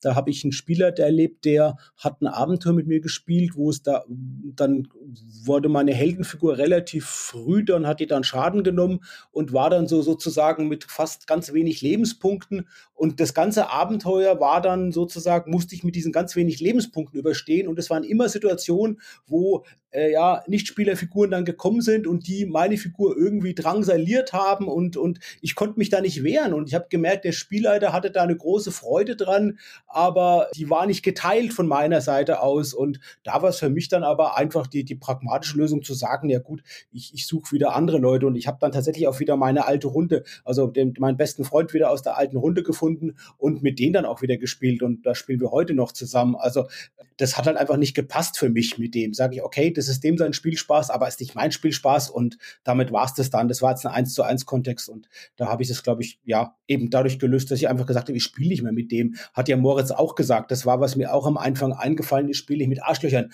Wobei das Arschlöcher sich halt immer so objektiv anhört und mhm. ich schon finde, wie wir uns geeinigt haben, es ist ja was Subjektives auch oder so, ne? Und es kann ja sein, dass jemand eine Verhaltensweise zeigt, die für 90 Prozent äh, der, der, der Menschen oder der Rollenspieler irgendwie positiv ist, aber für mich selbst halt nicht positiv ist. Und dann heißt es ja nicht, dass ich jetzt, dass ich toxisch bin oder so, aber es, es habe eine Berechtigung, aber es heißt halt, ich muss das ja auch nicht unbedingt dann mitmachen und dann kann ich halt gucken, dass ich die, das so entweder ja beeinflusse, dass es halt nicht mehr auftritt oder ich mir was anderes suche oder wir halt auf der Metaebene vielleicht drüber reden, durch eine X-Card zum Beispiel oder so. Das sind dann die, die, die gangbaren äh, Möglichkeiten, damit umzugehen.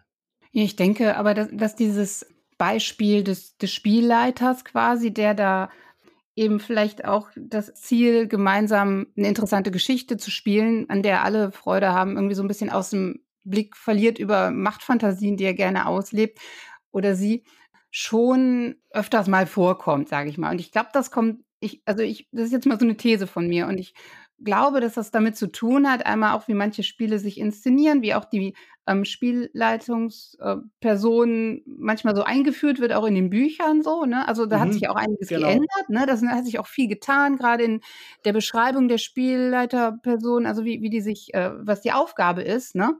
Und das ist natürlich was, das kann man ganz am Anfang, muss man das einfach festlegen. Ne? Was, was ist die Aufgabe? Wie verstehst du dich? Wenn man darüber gesprochen hat, ist es okay. Und wenn man dann jemanden hat, der möchte seinem oder die möchte die Machtfantasien ausleben und alle wissen das und alle mhm. finden das total cool, weil sie gerne da gegängelt werden möchten, dann kann man das machen. Aber ganz häufig wollen die Spieler oder Spielerinnen eben auch gerne ein bisschen Erfolge und Erfahrungen ja. machen, die sie selber ein bisschen aufwerten.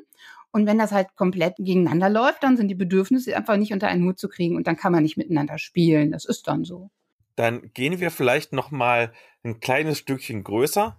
Das sind jetzt Beispiele, die habe ich nicht erlebt beim Rollenspiel, aber das passt ja auch zur Notbubble beim Tabletop und habe es gehört vom Lab, dass Gruppen quasi gegeneinander toxisch agieren. Sowas wie zum Beispiel einmal irgendwie so schlecht reden, dass sie sagen, bah, unsere Gruppe ist voll geil und ihr seid voll mhm. scheiße, mhm. bis hin irgendwie zu, das ist jetzt unser Gaming-Table und ihr geht jetzt weg, das ist unser Raum, ist egal, ob ihr jetzt schon seit drei Stunden da sitzt. Das ist ja, keine Ahnung, wenn du dir klischeehaft aus dem Film das irgendwie mal so kennst, wo irgendwie dann das heißt, das ist jetzt unser Tisch, weil wir hier, keine Ahnung, die Babos sind, ihr müsst jetzt weggehen, auch wenn ihr gerade ja euer Essen habt. Wie gehe ich damit um? wenn irgendeine böse Spielgruppe kommt und meine liebe Spielgruppe mobbt. Ganz wichtig bei allem, was wir jetzt hier besprechen werden und besprochen haben, ist es vorher Absprachen zu treffen. Und dann gibt es halt auch da Regeln, die dürfen die nächsten fünf Stunden an diesem verdammten Tisch sitzen und äh, dann wird gewechselt oder irgendwas. Ja, ich würde natürlich sonst immer meine Gruppe mit äh, meinem Leben verteidigen und alle anderen wegjagen oder sonst was. Aber das ist natürlich einfacher, wenn es Absprachen und Regeln gibt. Hm, das ist wie bei dem Plan vom Fußballplatz, vom Bolzplatz. Wer darf wann dran? genau. Und was ist, wenn es solche Regeln nicht gibt? Oder wenn, sagen wir mal, du eine Konleitung hast, die sich da nicht wirklich drum schert? Bevor wir zu dem Problem kommen, noch mal, würde ich noch mal kurz vorher einen Schritt zurück normalisieren. Ich glaube, es ist was, was ganz normal in Gruppen auftritt. Ich kenne das auch aus dem Studium Sozialpsychologie, wenn man den einen Leuten einen gelben Punkt auf die Stirn malt und den anderen einen mhm. blauen Punkt auf die Stirn malt, dann fangen die an, sich gegenseitig zu diskriminieren und immer Gruppen zu bilden, ja, durch so ein arbiträres Merkmal, ne, was denen einfach zugeordnet wird. Das passiert einfach mit dem, ja. Und das, wir kennen das auch aus dem Berufskontext, dass die eine Arbeitsgruppe denkt sich besser als die andere Arbeitsgruppe und da manchmal ja unberechtigterweise da eine Konkurrenzhaltung aufbaut, die vielleicht dann auch schädlich sein kann für die Firma, obwohl sie eigentlich beide mit, Mitglieder der gleichen Firma sind und eigentlich gucken sollten, dass sie gemeinsam für die Firma arbeiten mit dem. Das ist, ja, also ich glaube aber im Rollenspiel natürlich ist eine gewisse Gruppenkonkurrenz durchaus erwünscht. Das kommt natürlich darauf an, wenn ich im Lab bin, ich habe zwei Gruppen, die vielleicht sogar im Lab miteinander verfeindet sind. Nee, da ist das ja im Spiel, dass die verfeindet sind. Natürlich sollen die das sein. Die sollen natürlich dann bitte aber dann Outtime natürlich wieder auch sich vertragen und sollen, sollen, die sollen das, sollen das übertreiben sogar. Die sollen gerne übertreiben, die Verfeindung mit dem und das sollen das dann sozusagen dann Outgame wieder dann leben. Das habe ich aber, muss ich sagen, oft erlebt im Lab. Also ich sage, Mensch, der ist ja ganz schön aggro und so, die Person. Und sobald das Lab dann zu Ende war, dann hat man sich gut verstanden, sage ich, Mensch, hat er gut gespielt, die Rolle. Also das kenne ich sehr oft so im, im positiven Sinne mit dem, ja. Und ähm, ich glaube, manchmal ist es einfach ein Konkurrenzdenken, das eintritt. Das ist ein Konkurrenzdenken, das wäre so meine ähm, Vermutung für eine Ursache, wo in der Situation, wo eigentlich in dem Sinn gar nicht so eine Konkurrenz angebracht ist oder auch nicht vorteilhaft ist, ja. Dass äh, Gruppen gegeneinander in Konkurrenz gehen. Ich glaube jetzt aber gar nicht mehr so, dass das Spielergruppen sind mit dem. Das könnte vielleicht eher von Leuten sein, die in der Szene in irgendeiner Form kreativ und produktiv sind, dass man da in eine Konkurrenzdenken kommt von Spielergruppen. Weiß nicht, habt ihr da Beispiele, wo die wirklich sehr gegeneinander gehen? Eigentlich nicht. Also ich glaube, wenn Spielergruppen auf einer Con sich um den Tisch kloppen, dann ist das eher ein Problem ähm, mit Ressourcen. Ne? Mhm, genau. Nur einen Tisch am Fenster gibt, wo man ja. lüften kann, dann wollen da alle sitzen. Und das ist ja eine berechtigte Konkurrenzsituation. Dann gibt es ja nur eine begrenzte Ressource. Und natürlich ist es so, da macht es ja auch Sinn, vielleicht zu gucken, wer hat die besseren Argumente. Also total verständlich, ne? Ja. ja, ansonsten kann ich mir das nicht vorstellen. Also was ich äh, in, in meinen Klassen, wenn ich in Klassen äh, Projekte mache, dann spielen die ja auch in kleinen Gruppen, in einzelnen Teams quasi. Und um die so ein bisschen zusammenzuziehen und ein gemeinsames Ziel zu schaffen, lasse ich die so ein Meta, also habe ich halt so, so ein, so ein Meta-Plot, ne, wo die alle was beisteuern und alle Erfolge, die die erzielen, kommen der gesamten Übergruppe zugute. Ne? Dadurch wird das dann auch mehr anerkannt und es weniger Konkurrenz. Allerdings, wenn man das in Firmen durchführt, dann will man die ja immer gegeneinander mhm. äh, quasi ausspielen und will gucken, wer ist denn am besten, wer ist denn am effektivsten. Und dann züchte ich mir natürlich die Konkurrenz so heran. Dann ist das, ist das aber auch meine Agenda. Genau, und das ist im Spiel begrenzt und erwünscht dann ja in dem Kontext dann, ne? Ja. Ja. Und dann gehen wir noch ein allerletztes Mal noch eine ganze Ebene höher es gibt ja verschiedene Fangruppen, die untereinander toxisch sind, wie man manchmal so hört bei DSA beispielsweise, weil es gibt ja nur eine Art des wahren Rollenspiels, aber jeder definiert seine eigene Art des wahren Rollenspiels, bis hin zu Systemstreits, weiß ich nicht. Wir hatten es ja vorhin D&D gegen DSA, DSA gegen Splittermond, irgendwie ist DSA überall mit dabei was mache ich denn? Ähm, soll ich einfach nur aus der Facebook-Gruppe austreten oder dagegenhalten? Wie gehe ich um mit toxischen Fangruppen? Also ich weiß nicht, wie du auf DSA jetzt kommst mit dem. Das ist halt eine sehr große Gruppe und vielleicht sogar immer noch die größte Gruppe in Deutschland, auch in sozialen Netzwerken. Äh, ich finde interessant, dass die von DSA 1 bis DSA 5 relativ verschieden die Systeme spielen und DSA 5 sich manchmal noch gar nicht so weit durchgesetzt hat, aber ich kenne jetzt auch keine aktuellen Umfragen, also spielt schon ein großer Teil DSA 5, aber noch nicht so, wie ich denke, dass jeder sozusagen, habt ihr ja schon gesagt, sein Rollenspiel für das Beste hält und so, das ist ganz, ganz normal. Also es war in der Schule auch schon so, da habe ich Judo gemacht und die anderen haben Karate gemacht. Dann haben wir gesagt, Judo ist der bessere Kampfsport, die anderen haben gesagt, Karate ist der bessere Kampfsport. Also das war auch was, was ganz normal ist. Wir müssten mal wirklich gucken, glaube ich, wo es das gibt. Ja, das Problem ist natürlich, wenn ein Konflikt einfach da ist und wenn ein Konflikt eskaliert und dann der vielleicht auch öffentlich ausgetragen wird und dann äh, so einem Konfliktmodell so eine Kaskade einnimmt und eine hohe Stufe in dieser Kaskade dann besetzt wird, wo sich dann beide Seiten letztendlich nur noch selbst schaden davon. Das ist dann das, ja. Und da ist es natürlich, ja, was gehört dazu, sich selbst zurückzunehmen, das zu erkennen, und vielleicht auch eine Moderation in Anspruch zu nehmen, weil man vielleicht emotional gar nicht mehr in der Lage ist, dann in einem eskalierten Konflikt sich zurückzunehmen. Also ich würde mich einfach auf die Seite schlagen, die gegen DSA ist und mitmachen. Nein, Quatsch. Ich versuche immer in meinem ganzen Leben irgendwie äh, auszugleichen. Aber wenn sich irgendwie zwei Fangruppen von Rollenspielen streiten, kann mir das egal sein, oder? Wenn ich nicht gerade mittendrin stehe. Ich glaube, die wollen das dann, oder? Genau. Das ist so wie, wie, die, wie die Hooligans, die sich nachher hinterm Stadion auf der Wiese treffen. Ja, die treffen sich extra dafür wahrscheinlich. Und dann will ich vielleicht nicht dazwischen sein, ne? Das, das sollte ich vielleicht bedenken. Aber ich glaube tatsächlich, dass wenn sich Leute wirklich über, über Spielsysteme ernsthaft streiten, und, und eben auch nicht mehr auf einer sachlichen Ebene dann irgendwann sind und das wirklich böse ist. Ich glaube, die wollen das, ganz ehrlich. Und also eher, wo ich, wo ich, wo, wo ich es unangenehm finde auf Facebook und warum ich mich auch da so wenig rumtreibe, ist auch eher so diese Diskussion, ähm, wenn man dann mal gegendert hat oder einen Beitrag weitergeleitet hat, in dem gegendert wurde, was dann so kommt. Das finde ich halt unschön. Ich glaube, das ist aber nicht äh, die allgemeine, ist jetzt nicht das Rollenspielproblem Ich glaube, das ist ein Problem der sozialen Netzwerke, gerade jetzt vielleicht äh, Facebook oder auch Twitter, Instagram kann ich noch nicht so ganz einschätzen, dass es halt tatsächlich auch dem eine, einem, einem Post, einem, einem Kommentar, einem Thread mehr Reichweite bringt, wenn man sich über was negativ auslässt, wenn man was kritisiert oder was positiv schreibt. Das wird sozusagen belohnt, ne? Operante Konditionierung mhm. wird belohnt, wenn man sozusagen sich über was aufregt, was als schlecht hinstellt.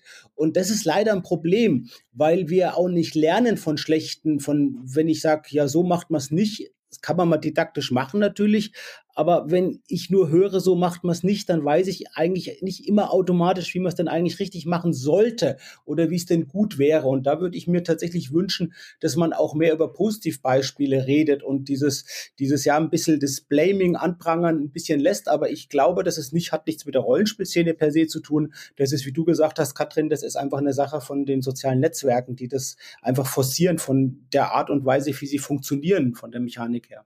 Ich habe mal vor vielen, vielen Jahren einen Blogbeitrag geschrieben, dass man doch nicht immer auf Sachen rumhacken soll, sondern sich auf die konzentrieren, die man gut findet. Und die anderen Sachen sind dann halt vielleicht gut, aber weniger ja, gut. Äh, und man kriegt ja eigentlich in Blogs nie Kommentare. Aha. Aber da habe ich tatsächlich welche gekriegt, dass, äh, nein, das geht auch nicht, man muss Scheiße auch als Scheiße benennen können und so.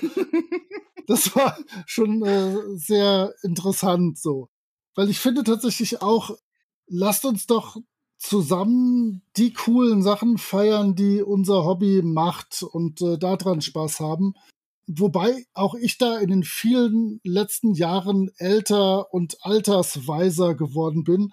Denn ich hätte euch bestimmt, sagen wir mal, 25 Jahre meiner Rollenspielkarriere Stein und Bein geschworen, dass man so mit diesem DSA-Spielstil überhaupt keinen Spaß haben kann. Das geht gar nicht.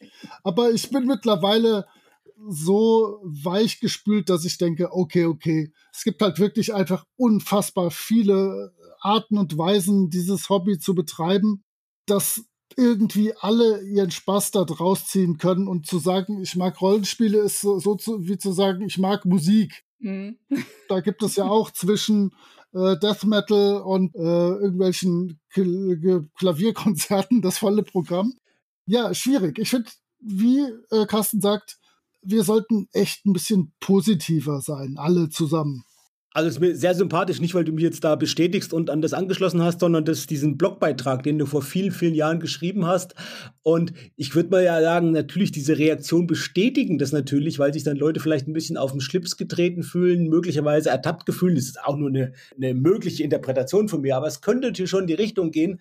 Und letztendlich, wenn ich halt mich ereifer über was, ich habe ja das Gefühl, ich spüre die Emotion und ich habe ja das Gefühl, das Richtige zu tun. Nur wenn ich das Gefühl habe, das Richtige zu tun und auch wenn ich dann vielleicht in einem sozialen Netzwerk viele Likes äh, bekomme, heißt es trotzdem nicht immer, dass ich dadurch das Richtige tue. Also das ist genau, glaube ich, das Tückische. Also ich kritisiere was, kriege viele Likes und denke dann, ah, ich tue das Richtige dadurch. Aber muss nicht sein, finde ich. Ja, also äh, von daher, ich habe mir das auch im beruflichen Kontext angewöhnt. Ich arbeite auch in, ja, in einem größeren äh, Betrieb und, und natürlich laufen auch mal Sachen nicht so gut oder so. Aber ich finde auch wichtig, auch nicht nur zu sagen, wenn was nicht gut läuft, sondern auch zu sehen, Mensch, was läuft denn gut und dann mal den Kollegen von anderen Berufsgruppen gerade auch mal positiv rückmelden, sich zu bedanken für Sachen, die einfach gut laufen, die sie gut machen, ja. Und da mal einfach ein Danke sagen. Und das finde ich wichtig. Und ich glaube, da können wir auch in der Rollenspielszene sicherlich, gerade jetzt wir, die irgendwie aktiv sind, ein Stück weit in der Rollenspielszene, sicherlich ein bisschen mehr auch in der, der Richtung machen, als zu, äh, nur zu kritisieren, also als überwiegend zu kritisieren. Das waren ja jetzt richtig schöne, motivierende, empowernde Worte zum Ende. Und in diesem Geiste möchte ich am Ende vielleicht noch das Pottwichteln ein bisschen stärken. Wir haben ja mit Katrin und Moritz zwei Podcast-VertreterInnen dabei, die auch ähm, beim Pottwichteln dabei sind. Und ihr habt beide jetzt nochmal die Gelegenheit, jeder für eine Minute vielleicht kurz zu sagen, was ihr für Themen bekommen habt und äh, ungefähr, was ihr schon plant, wie ihr diese Themen beantworten wollt. Ähm, wir von den Gruftschrecken haben ein äh, Tete-a-Tete mit dem Rollenspiel Prepcast. Ein Podcast, den ich tatsächlich auch höre, aber der sehr, wie wir auch sehr spezifisch ist, ein sehr spezifischer Podcast ist, der mich persönlich nur in wenigen Momenten weiterbringt, aber das soll mich nicht daran hindern, alle Folgen zu hören und zu schauen, was die zu sagen haben. Wir haben uns total langweilig von denen gewünscht, äh, sie sollen mal bitte äh, schöne Oldschool-Abenteuer und schöne Oldschool-Monster uns der ungewaschenen Masse präsentieren. Also äh, da dürfen die sich jetzt mal irgendwie durch altes D&D-Material oder Midgard oder DSA fräsen. Viel Spaß dabei. Wir haben Themen, also wir nehmen demnächst auf, wir haben Konzepte für beide erarbeitet, aber wir haben Themen, die schwierig sind. Und zwar, wo genau liegen die Unterschiede, wenn du dich auf eine Kampagne vorbereitest im Vergleich zu einem One-Shot? Das haben wir in acht unterschiedliche Bereiche aufgetrennt, um dem so ein bisschen auf die Spur zu kommen. Aber im Endeffekt sind wir beide, Benjamin wie auch ich, glaube ich, welche, die lang genug schon Spiel leiten, so dass da eine gewisse Routine in Vorbereitung und Leitung ist und wir nicht wissen, ob wir da so hilfreich sind, wie die das gerne hören würden. Wir schauen mal. Das zweite ist, was macht gute SpielerInnen aus? Da tue ich mich auch sehr, sehr schwer. Das werdet ihr dann in der Folge hören, denn im Prinzip finde ich alles, was meine SpielerInnen schon vorab bewertet, Gatekeeping. Und ähm, ich möchte ja eine so niedrig wie mögliche Schwelle haben für mein Spiel. Ich habe in den letzten drei Jahren mit unendlich vielen Leuten online gespielt, die ich noch nie vorher gesehen habe. Die Hälfte davon bestimmt, die auch davon davor noch kein Rollenspiel gespielt haben. Und wenn ich da jetzt noch irgendwelche äh, Einstiegshürden für die aufbaue, haben wir alle weniger Spaß, als es sein sollte. Und ähm, Natürlich werden wir auf so Sachen eingehen wie äh, wäre schön, wenn man bei D&D 5 nach dem zehnten Mal spielen weiß, dass ich im Kampf mit einem W20 würfel, um zu gucken, ob ich treffe. Aber auch das ist im Prinzip mir Schnurz. Ich spiele mit Leuten, die haben gerade frisch mit Rollenspiel angefangen, die schleuse ich innerhalb von ein, zwei Monaten durch äh, Cthulhu, durch D&D, äh, durch irgendwelche Oldschool-Systeme, durch irgendwas Moderneres. Und dann haben die natürlich die Orientierung verloren. Warum soll ich dann irgendwelche, äh, äh, irgendwelche Ansprüche an die stellen? Ich freue mich ja, wenn die mit mir spielen. Also schwieriges Thema. Mal gucken, ob wir da ein bisschen Struktur reingebracht kriegen. Ja, ich muss sagen, ich habe die Pottwichtel-Themen eingereicht, aber ich kann mich gar nicht mehr erinnern. Ich habe sie gerade nicht mehr stehen, also welche ich abgegeben habe. Ich glaube, eins war AI. Ne? Jetzt gibt es ja so viele Bilder, die mit AI gemacht werden und ob das dann irgendwann vielleicht auch einfach die Spielleitung übernimmt. Da, aber ich kann jetzt leider aus dem Kopf nicht mehr sagen, wer es bekommen hat. Und ich kann aber was zu unseren Themen sagen jetzt, äh, die wir bekommen haben. Und zwar haben wir als ungeheuer vernünftig vom Frostcast einmal bekommen den Themenvorschlag Spielmechaniken abseits vom Würfel. Und dazu werden wir wahrscheinlich eher ein bisschen weniger sagen, weil wir zu diesem Thema schon mal äh, in, in einer Sonderfolge was gesagt haben zu, ja, äh, ich glaube, gemeinsam auch mit einem Gast, da muss ich nochmal reingucken. Also das wird dann verlinkt. Wir werden kurz was dazu erzählen, aber das ist was, was wir eigentlich schon uns auch mal überlegt haben, jedenfalls im Ansatz. Das zweite ist aber sehr interessant, also für uns jetzt, da ist nämlich das Thema Medieneinsatz am Tisch, äh, alle fünf Sinne. Und da gibt's natürlich super kreative Möglichkeiten, damit umzugehen und was man alles machen kann. Aber weil wir ungeheuer vernünftig sind, werden wir uns natürlich erstmal anschauen, was überhaupt Sinne sind und ob das denn auch unbedingt fünf sein sollen. Und ob das, äh, wie das denn auch mal aus nichtmenschlicher Perspektive ist und wie das dann vielleicht auch bei Monstern im Spiel sein könnte, was die denn so für Sinne haben. Also wir werden es ein bisschen ausweiten, aber Sinne finde ich ein super interessantes Thema und passt auch sehr gut in unseren Podcast rein. Ähm, da werden wir uns dann dran ergötzen und euch hoffentlich auch. Unsere nächste Folge wird eine Folge, die ihr so noch nie erlebt habt. Und als ich sie, glaube ich, letztes Jahr das erste Mal auf Twitter vorgeschlagen habe, dachten alle, das wäre ein April-Scherz, weil so ein Quatsch macht doch keiner. Also seid wirklich gespannt. Und dann kommt natürlich noch irgendwann unsere Streberfolgen, wo wir alle Pottwichtel-Themen einmal durchsprechen. Und ja, wir sind jetzt schon durch. Ich danke euch allen ganz, ganz, ganz herzlich dass ihr Zeit hattet. Es ist ja immer nicht ganz so einfach, wirklich vier viel beschäftigte Menschen zusammen zu einem Termin für einen Podcast zu finden. Wir haben es hingekriegt und ihr habt wirklich geglänzt als 100 Jahre Rollenspiel erfahrene Podcast-Stars.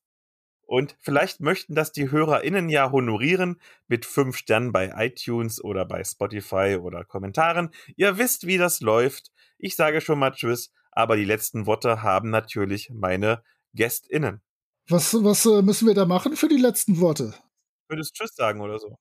Ja, gibt es da irgendwas? Das sind hoffentlich nicht unsere, alle, unsere allerletzten Worte. Das klingt ein bisschen bedrohlich. Ich äh, versuche es immer sehr gerne mit äh, dem guten alten Will Wheatonschen Play More Games. Ich sage herzlichen Dank, äh, vielen Dank allen und äh, wünsche einen schönen Abend und viel Spaß weiter beim Rollenspiel. Ja, kann ich mich nur anschließen. Ähm, ja, spielt schön, passt gut aufeinander auf und habt Spaß. Moritz, du darfst jetzt das klatschen, was du unbedingt wolltest.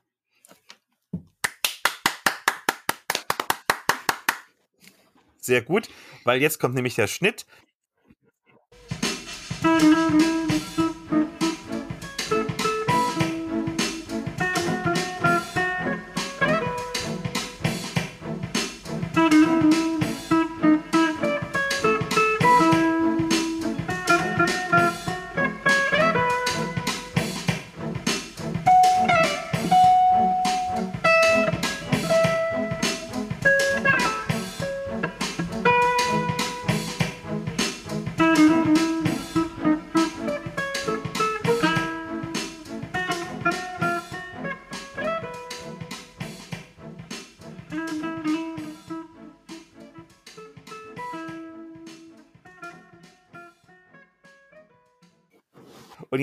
weil Carsten ja am Ende nichts zum Podcast sagen konnte, weil er dieses Jahr nicht beim Pottwichteln mitmacht, außer bei mir. Vielen Dank.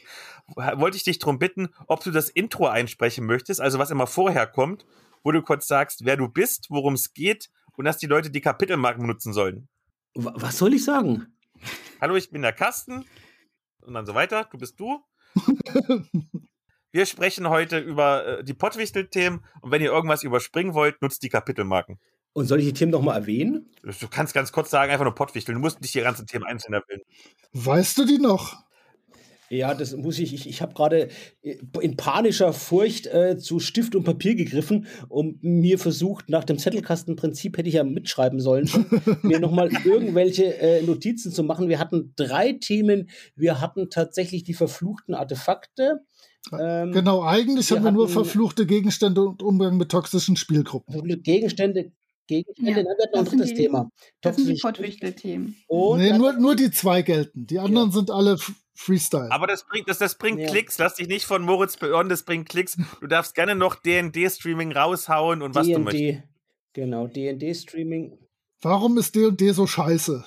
Und mhm. Mario Truant. Mhm. Und warum Mario Truant cool ist. Mario Truant und ähm, das ging um die äh, Dreieichkon, ja, genau. Ja, also mit mal, ich begrüße jetzt die Hörerinnen und Hörer, ja? Genau. Ja?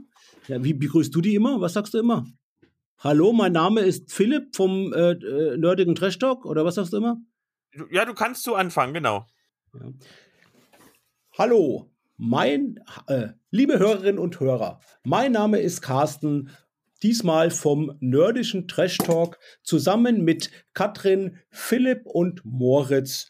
Und wir haben heute eine ganze Menge an Themen. Zunächst werden wir über Okay, was werden wir alles reden? Ah, Mist, was die Reihenfolge? Nein, zunächst so blöd. Äh, warte mal, wir haben, also nochmal, kannst du das schneiden? Wir haben eine ganze Menge an. Ich schneide alles. Wow, aber, aber nicht so hart. Da, da kommt okay. am Schluss was raus, was ja, du gar nicht ja. gesagt hast. Ja, ja, ja, ja, genau. Warte mal, ich versuch's nochmal, ja, ja. Unsere Themen des heutigen Abends sind die Vor- und Nachteile der großen Popularität von Dungeons Dragons in der fünften Edition, verfluchte Gegenstände im Rollenspiel und der Umgang mit toxischen Spielrunden. Die letzten beiden Themen wurden inspiriert aufgrund von Vorschlägen vom Pottwisteln und dann geben wir auch noch einen kleinen Einblick in Empfehlungen im Rahmen einer Medienshow. Das genaue, wo was kommt, in welcher Reihenfolge, nämlich nicht in der Reihenfolge, wie ich es vielleicht jetzt gerade gesagt habe, könnt ihr sehen in den Show Notes und dann können auch einzelne Kapitel direkt angesprungen werden. Wir wünschen viel Spaß bei dieser Folge vom dem nerdischen Trash Talk. Perfekt. Nochmal, warte mal, warte mal, Wir wünschen, warte mal. Das war, glaube ich, die Intonation am Ende. Wir wünschen viel Spaß nun bei dieser Folge vom nerdigen Trash Talk. So, ich glaube, das schön. war besser von der Intonation am Ende. Ja, okay. ja das war super. Also, so ein Ansager improvisieren. Okay, gut, gut, okay, okay. Dann stoppe ich das Recording. Ja. ja.